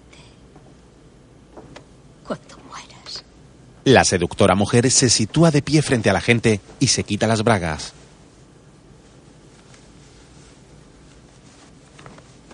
Luego se levanta la falda y se sienta horcajada sobre Nick.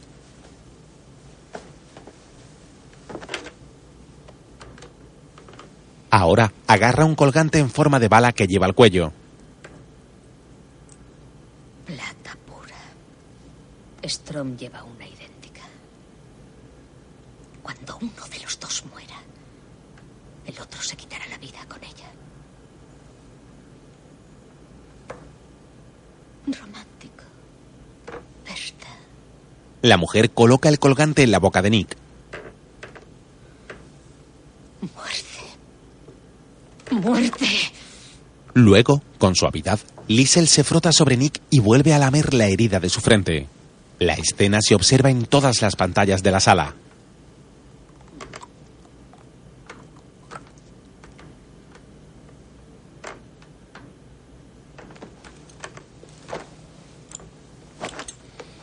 A continuación, desabrocha la correa de la gente, le baja la cremallera de la bragueta y se acomoda sobre él. Besa con deseo el pecho de Nick y continúa frotándose alante y atrás sobre el hombre cada vez con más intensidad.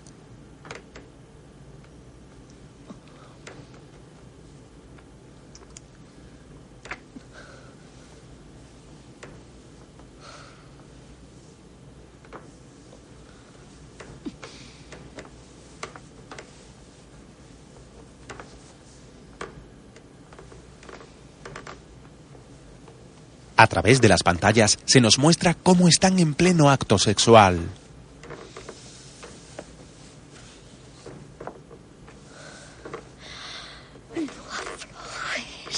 Mientras, en un despacho, David telefonea. ¿Sara? David, ¿dónde estás? No importa. ¿Estás bien? Si yo estoy bien, David, todo el mundo está preocupado por ti. Tus padres han llamado todo el día. El teniente García está aquí. Dice que toda la policía te está buscando. Bueno, escucha, todo va bien. Quédate con el teniente y dile que ahora voy a explicárselo, ¿de acuerdo? Está bien, se lo diré. Te quiero, David. David cuelga justo cuando los dos agentes que salieron en su búsqueda entran en el despacho. ¿Admirando el paisaje, Ackerman? En casa, Teniente, era David. Ha dicho que vendrá ahora mismo. descubrimos que quien espera en la casa en realidad es el loco Martínez. Estupendo. Gracias, Sara. Tienen la cartera de David. ¿Le va bien descafeinado? David odia la cafeína. Sí, está bien. Tranquila, dentro de un par de años David será todo nervios, como somos todos los demás. Mientras, David y los agentes salen del edificio. Dios, no sé la que habrás armado, Ackerman, pero García está que mea fuego. Te quieren comisaría inmediatamente. García no está en la central. Claro que sí. Nos ha llamado no hace más de cinco minutos. David se detiene extrañado. Tengo que ir a casa ahora mismo. Ni hablar, chico. Vas a la central con nosotros. David agarra el brazo de los policías y los esposa a la puerta del coche. ¿Qué coño estás haciendo? ¿Pero qué haces? Adiós, chicos. ¡Ackerman! ¡Ackerman! ¡Llave! En casa, Sara prepara café. Este piso está muy bien, Sara. Mientras, David corre en moto hacia allí.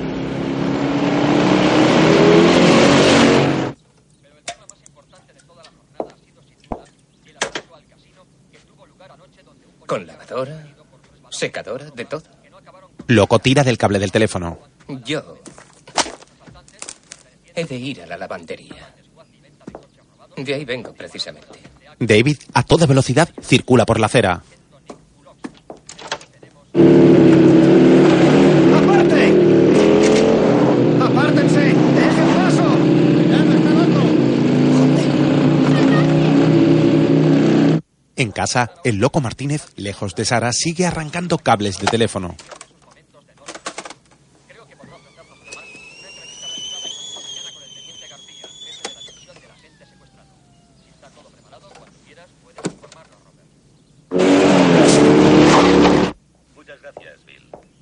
¿Teniente? lugar pocos momentos después de que ocurrieran los hechos y esta mañana hemos podido hablar con el teniente que está al mando. El café está listo.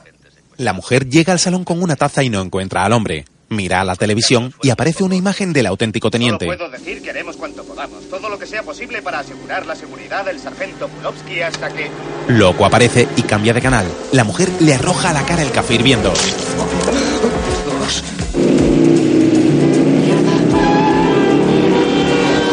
Sara trata de huir, pero Loco se lo impide. Forcejean y el hombre la tumba de un puñetazo.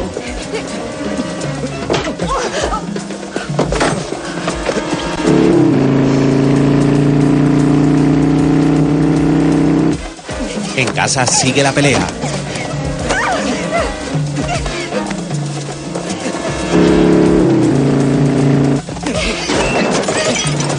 La mujer se zafa de loco y le lanza un teléfono a la cabeza. Trata de huir nuevamente, pero el delincuente le da caza.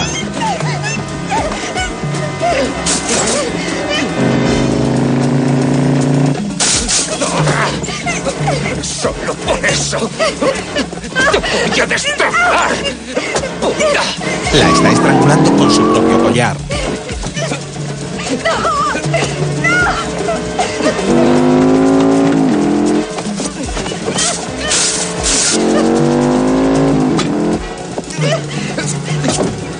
La vida de Sara se está apagando cuando David llega a la casa y entra con la moto en el salón atravesando la puerta.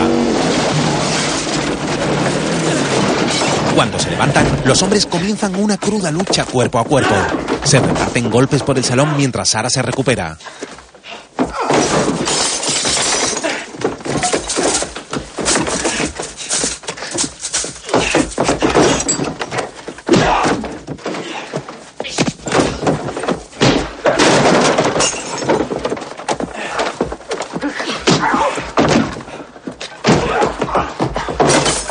Llegado a la cocina y Loco agarra un afilado cuchillo. Vamos, chica. Loco se le abalanza con el cuchillo, pero David lo esquiva y agarra su mano. Forcejeando, llegan nuevamente al salón.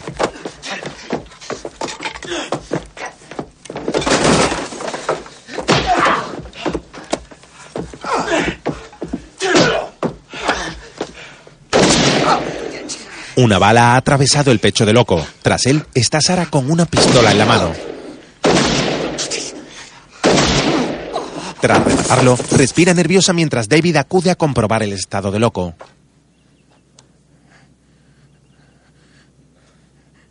¡Mierda!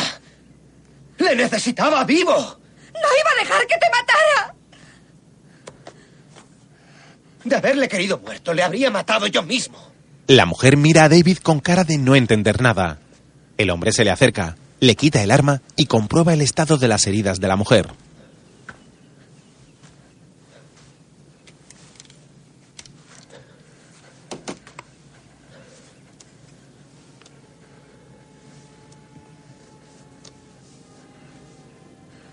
La próxima vez dispara las rodillas, ¿eh? Le estaba apuntando a las rodillas. Ven aquí. Tranquila. Tranquila.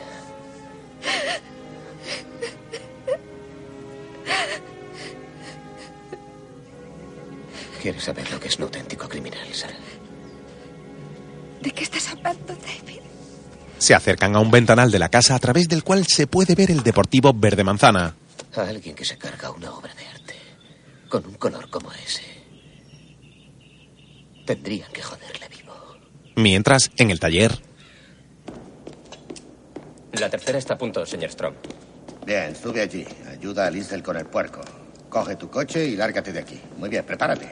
¿Qué hay de loco? ¿Loco? Loco no ha llamado. Ocúpate tú mismo me ahorro 50 de los grandes. ¡Vamos! están uniformados con monos. Ya nos vamos, Liesel. Creo que esta preciosidad me va a ir de maravilla. Te veré luego. Max se sube a un impecable deportivo gris.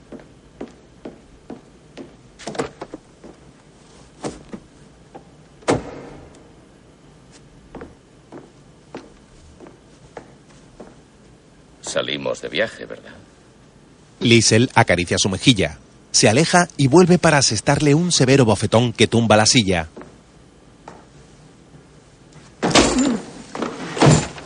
Luego trata de reincorporar a Nick, que aprovecha la postura para dar un violento cabezazo a la mujer que la deja inconsciente.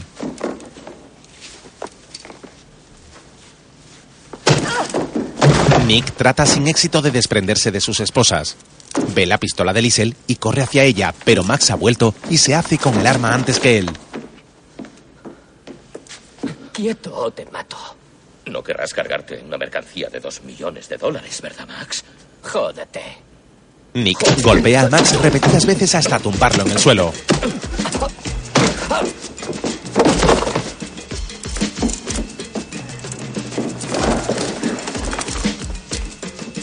Forcejean y la pistola se escapa lejos. Ruedan hasta llegar al borde del hueco del montacargas. Nick lo tiene agarrado por el cuello. Max se descuelga por el hueco y su cuerpo queda a merced de Nick.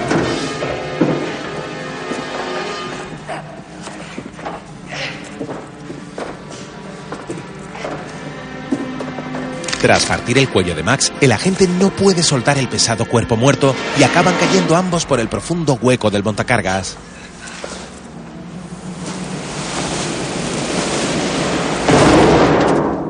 Fuera, una furgoneta parte, pero Strom entra de nuevo en el taller.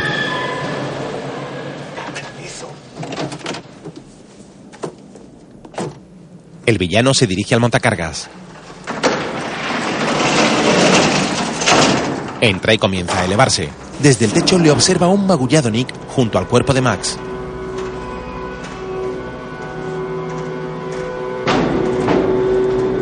Nick descubre que tiene cerca la pistola, así que muy lentamente trata de alcanzarla.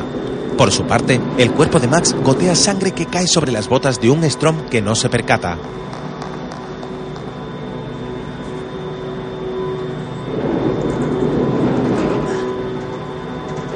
Nick agarra la pistola y apunta a su enemigo que está bajo él. De pronto, una inoportuna gota de sangre cae en el hombro de Strom, que al mirar hacia arriba descubre la escena.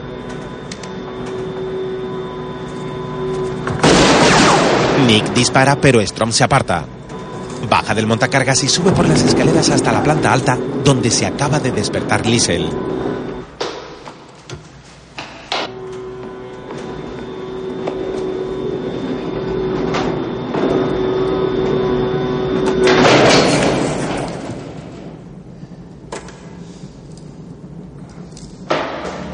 Contemplar.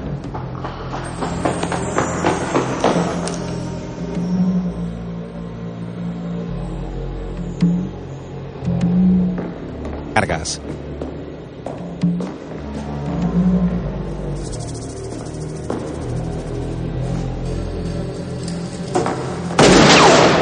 Nick le- ¡Eh, Polly! ¿Me estás escuchando? Ya no queda tiempo para nada más. Quería conservarte por seguridad, pero ahora es demasiado tarde. Si quieres vivir, tira el arma.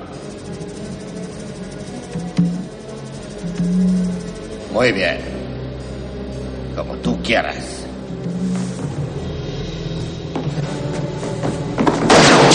Taller.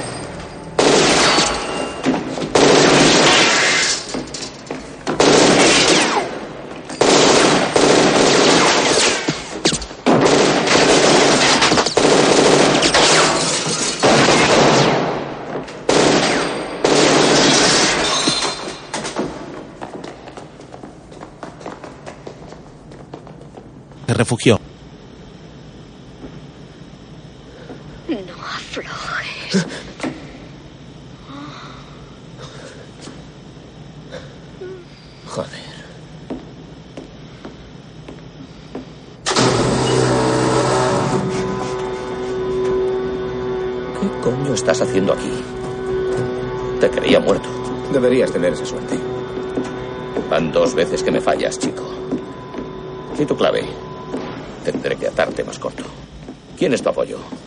Tú eres mi apoyo.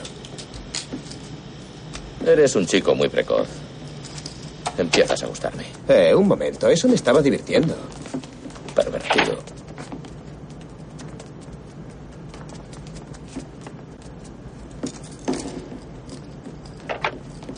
Eh, Nick, ¿qué es lo que ocurre?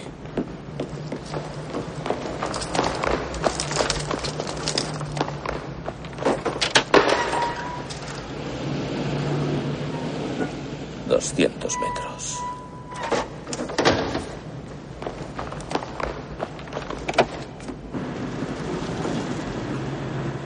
Muy bien. Bastardos busca broncas.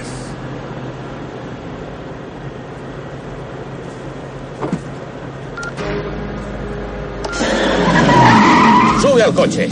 ¿Qué coño estás haciendo? ¡Sube al jodido coche! Despídete de tu polaco. Abróchate el cinturón. Has perdido. Nick dirige el coche a toda velocidad hacia el ventanal. Cuando el coche salta al vacío, el edificio explota y el fuego lo envuelve todo. Abróchate el cinturón. El coche se ha posado en el suelo sin resultar heridos, pero se precipita hacia otro edificio.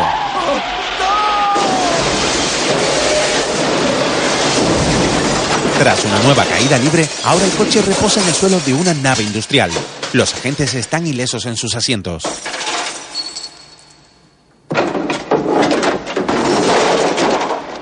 Fabricado como ningún otro. Te dije que te abrocharas el cinturón. ¿Estás bien? No lo sé. ¿Hemos terminado? No, todavía no. Pero tú sí. ¿Qué, qué quieres decir con eso? Bajando del coche, Que hasta ahora lo has hecho muy bien. Te lo agradezco mucho. Pero voy a ir tras ese hijo de puta y no necesito que me vigiles el culo. Un momento. Mientras tú estabas con como se llame, sentada en tu cara, No estaba sentada en mi cara. Da igual. Mira, yo he estado ahí fuera luchando y tomando nombres para salvar tu pellejo. Seguramente el primer poli que me vea me detendrá. Bueno, tienes derecho a guardar silencio. Tienes derecho a un abogado. Al carajo, Nick. Ah, seguramente tu papá pagará la fianza. David va a golpear a Nick, pero este agarra su puño.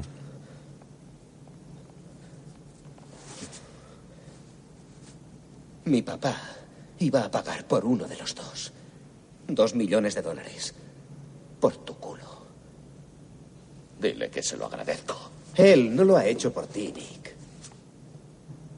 Yo lo he hecho por ti. Mientras, la policía ya está esperando en el lugar del intercambio. Muchos coches, furgones y varios helicópteros rodean la zona.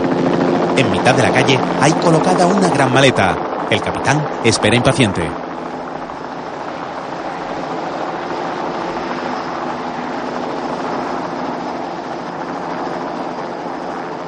Esto es ridículo.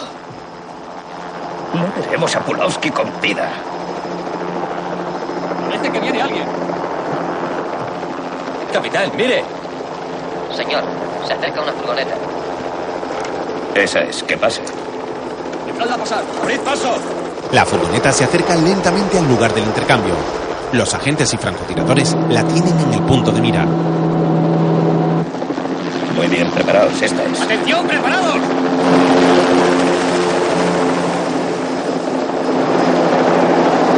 La furgoneta se detiene y baja de ella el ayudante de Strong.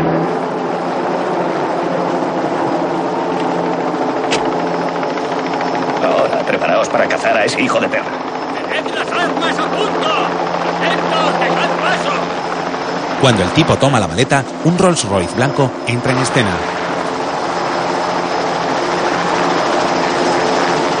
¿Pero qué coño?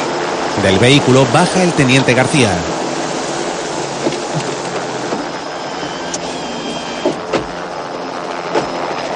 ¡Ray, qué cojones es esto!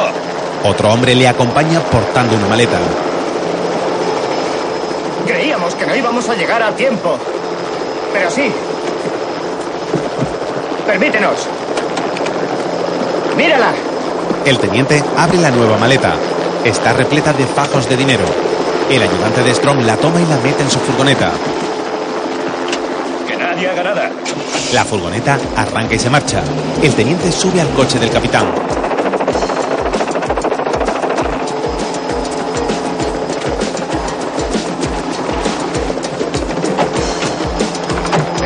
Dos millones de pavos de tiempo. Vamos, adelante, pongamos este circo en marcha. El vehículo de los mandos sale tras la furgoneta. Todos los coches de policía hacen lo propio. Presenciando la escena, descubrimos al padre de David que ve marchar al cortejo policial.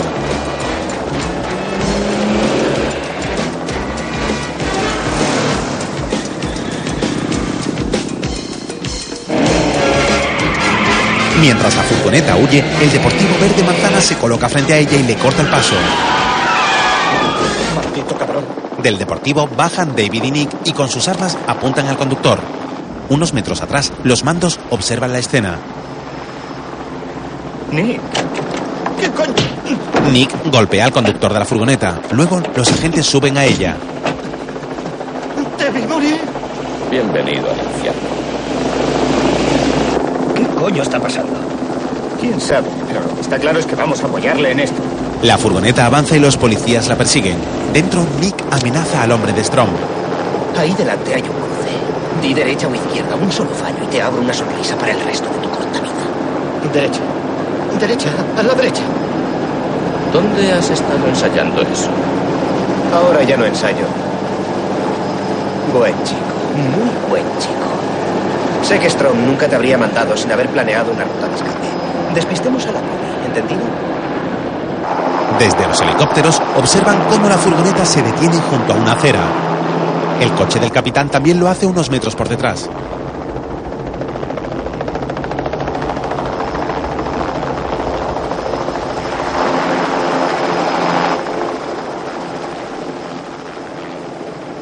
No se mueven. ¿Qué ocurre? ¿Quién puede saberlo? Vamos a averiguarlo. Los ocupantes del coche del capitán bajan del vehículo y se acercan a la furgoneta.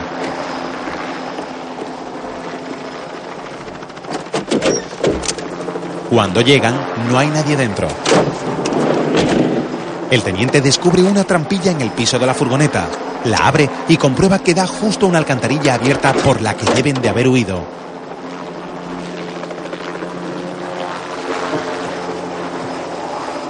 Por todos los diablos. Mientras, los tres huidizos han salido nuevamente a la superficie y caminan por otra calle. Dale las llaves. Sube. Suben a otra furgoneta. Nick se coloca al volante. David señala un teléfono al hombre de Strom. Esto no está aquí como decoración. Es para avisar. Llámales. Ellos me llaman a mí. Eso es mentira y lo sabes.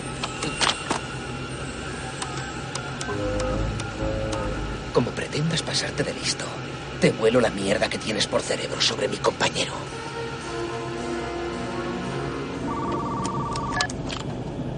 Te has retrasado. ¿Qué es lo que ocurre? Ha habido un retraso, pero estoy bien. Tardó 15 minutos. Diez. Sobre tu compañero. Nick arranca. Por su parte, la furgoneta de Strom y Liesel llega a una pista de aterrizaje y para cerca de una avioneta. El piloto le recibe junto a la aeronave.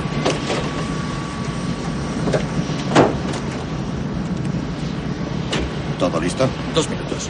Al momento, otra furgoneta llega al lugar.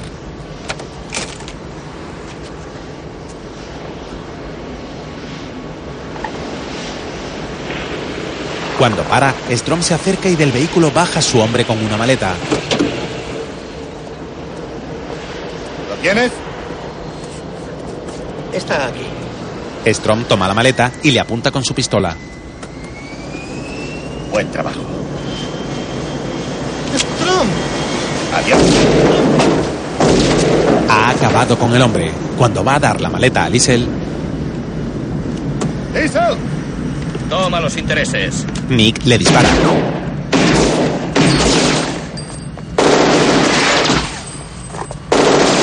Liesel se defiende con una ametralladora. Ambos bandos se esconden. De pronto disparan a Nick desde el avión. Nick devuelve el ataque y en un intercambio de balas derriba al piloto.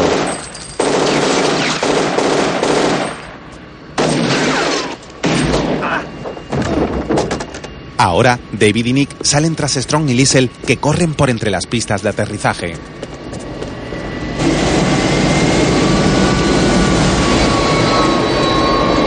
Desde lejos, Nick dispara a la pareja que corre sin parar. Uno de los tiros hace blanco en la maleta que porta Strom. La maleta se abre y dejando caer todos los billetes al suelo.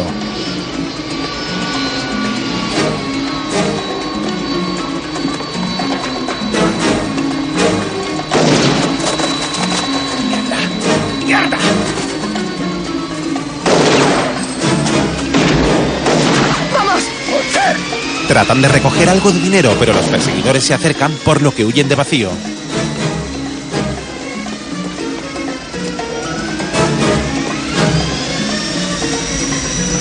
De pronto, Nick y David descubren que la avioneta, rodando por el abrupto terreno, les sigue los talones. Deben correr a toda velocidad para no ser alcanzados.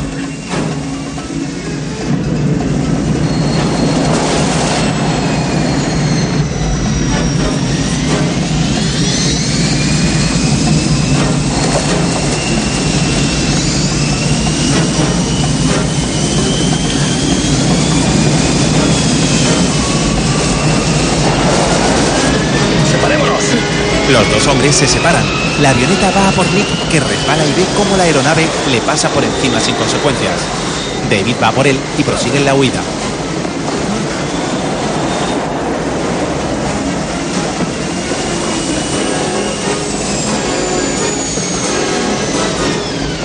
La avioneta vira bruscamente para ir una vez más tras ellos y en la nueva persecución, Nick y David disparan contra el piloto rompiendo el cristal delantero.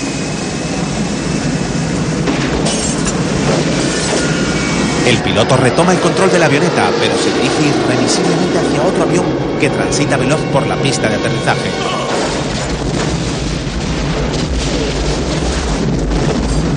El brutal choque de los aviones provoca una gran explosión y las llamas alcanzan gran altura. Mientras, Strom y Liesel están llegando al aeropuerto. Los perseguidores, junto con un guardia de seguridad, llegan segundos después.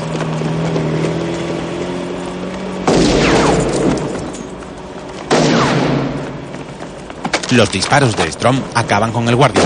Nick toma su pistola y siguen corriendo tras los villanos que se adentran en la zona de equipajes.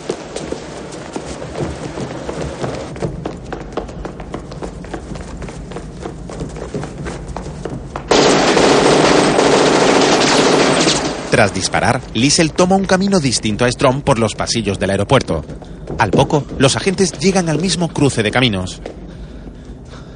Maldita puta. Yo voy por Strom. David va tras Liesel que corre entre pasajeros. ¡Fuera! ¡Fuera! ¡Fuera! ¡Dejen paso! ¡Apártense! ¡Policía! ¡Fuera! ¡Quítense de en medio! ¡Soy policía! Por su parte, Strom llega a la zona de entrega de equipajes. ¡Larguémonos de aquí! ¡Vamos! ¡Fuera! Nick le dispara sin éxito.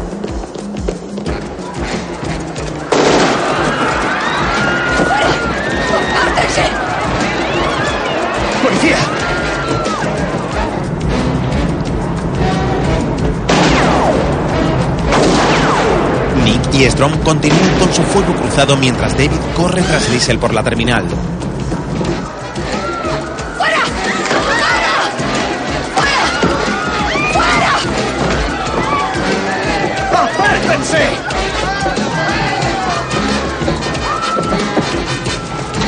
¡Apártense! ¡Fuera! ¡Fuera!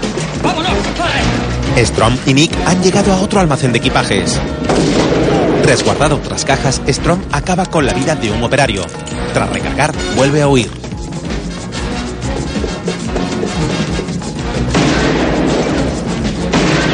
Mientras,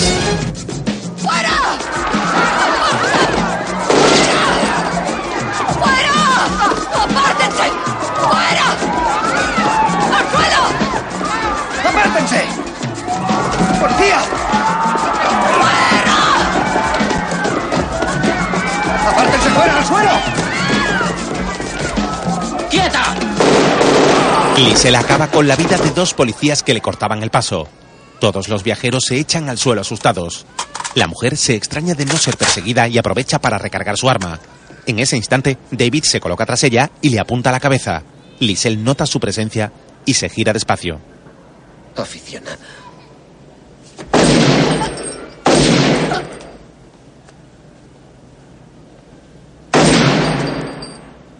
David acaba con la vida de la mujer de dos disparos en el pecho y uno en la frente.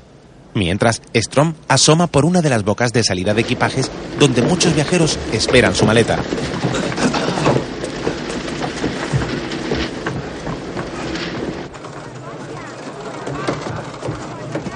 ¡Tiene un arma! La gente huye despavorida. En ese instante llega al lugar Nick y trata de disparar a Strom, pero se ha quedado sin munición. Su enemigo se da cuenta, se detiene y se gira hacia un desarmado Nick.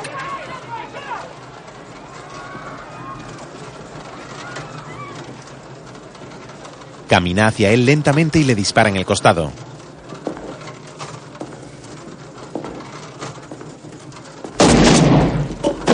Nick cae al suelo herido y Strom se le acerca aún más. Adiós. Le apunta, pero llega David. ¡Strom! Ha asestado varios disparos a Strom que cae sobre la cinta transportadora de equipajes. Con esfuerzo, Nick se incorpora y se arrastra hacia él.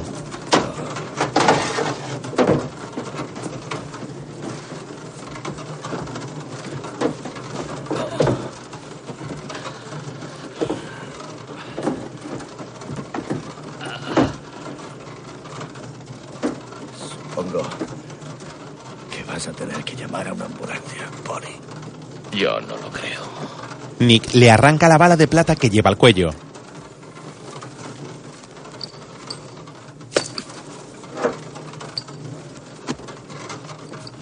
Un hombre debe cumplir su palabra.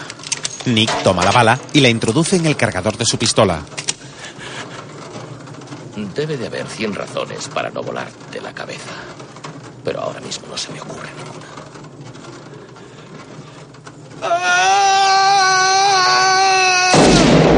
Tras volarle la cabeza, Nick se derrumba y el cadáver de Strom queda dando vueltas sobre la cinta transportadora. Un herido David se acerca arrastrándose a su compañero y se sienta junto a él.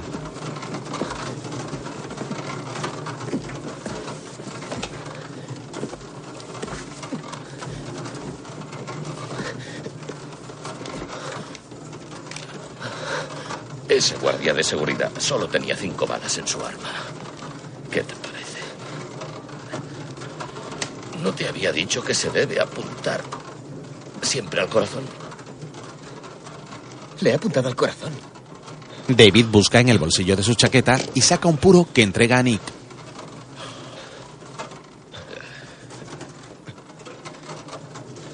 Es mi marca. ¿De dónde lo has sacado? De tu casa. Lo cogí al mismo tiempo que cogí tu moto.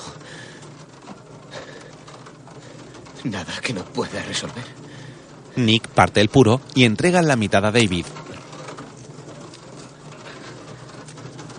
Ya que eres tan bueno resolviéndolo todo, podrías conseguirme fuego. David echa mano al bolsillo pero no dispone de mechero. Nick escupe el puro de su boca con resignación.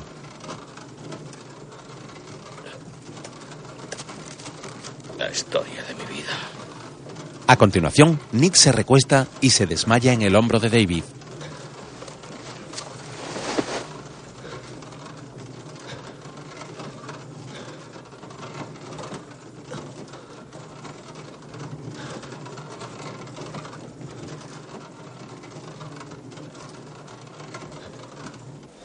Tiempo después, David regresa a la comisaría. Los compañeros se dirigen a él. Eh, David. Lamento lo de Nick, amigo. Siempre le dije a Pulowski que un día se la ganaría y nunca me creyó. Fuerte lo de Pulowski, ¿eh? Seguid intentándolo. Entra en el despacho del teniente que lee el periódico en su mesa.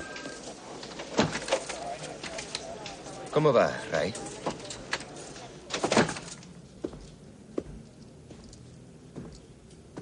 Oculto tras el diario, aparece Nick. Nick, ¿dónde está el teniente? Lo tienes ante ti. No jodas. ¿Qué ha pasado con García? Lo han mandado arriba. ¿Algún problema con eso, Ackerman? No, ¿qué va? Está bien. De hecho, creo que quedas muy bien sentado tras esa mesa, Nick.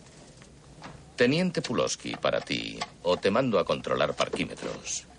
¿Entendido? Entendido. Nunca estoy lejos de tus pensamientos, ¿eh? De mis pesadillas, mejor dicho. Y otra cosa, quita esa maldita moto de mi aparcamiento, haré que te la embarguen. Y quita el culo de mi mesa, aquí tampoco se aparca. Oye, Nick. Oh, disculpa, teniente, señor.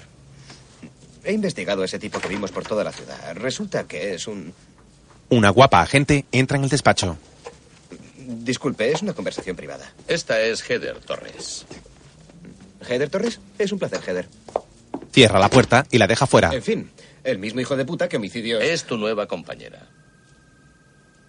Déjala entrar, David. Ahora. Abre la puerta y Heather vuelve a entrar.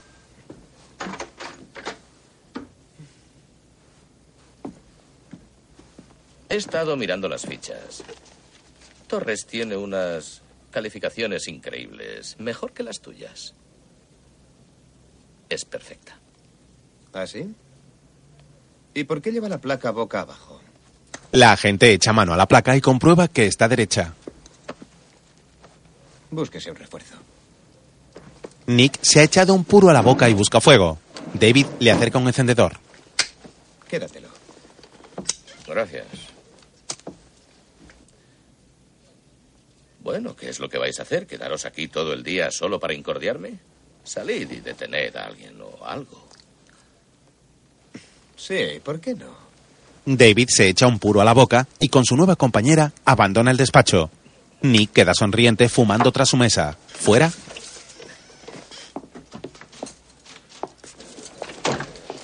Eh, parece que no te has secado bien las orejas. Creo que te irá bien. Eh, Ackerman, ¿sabes lo que dicen de estas vírgenes? Sí, verdad? sí, lo sé de memoria. un cartel reza. Quiero tu sexo. Y los policías recorren un largo pasillo hasta la calle.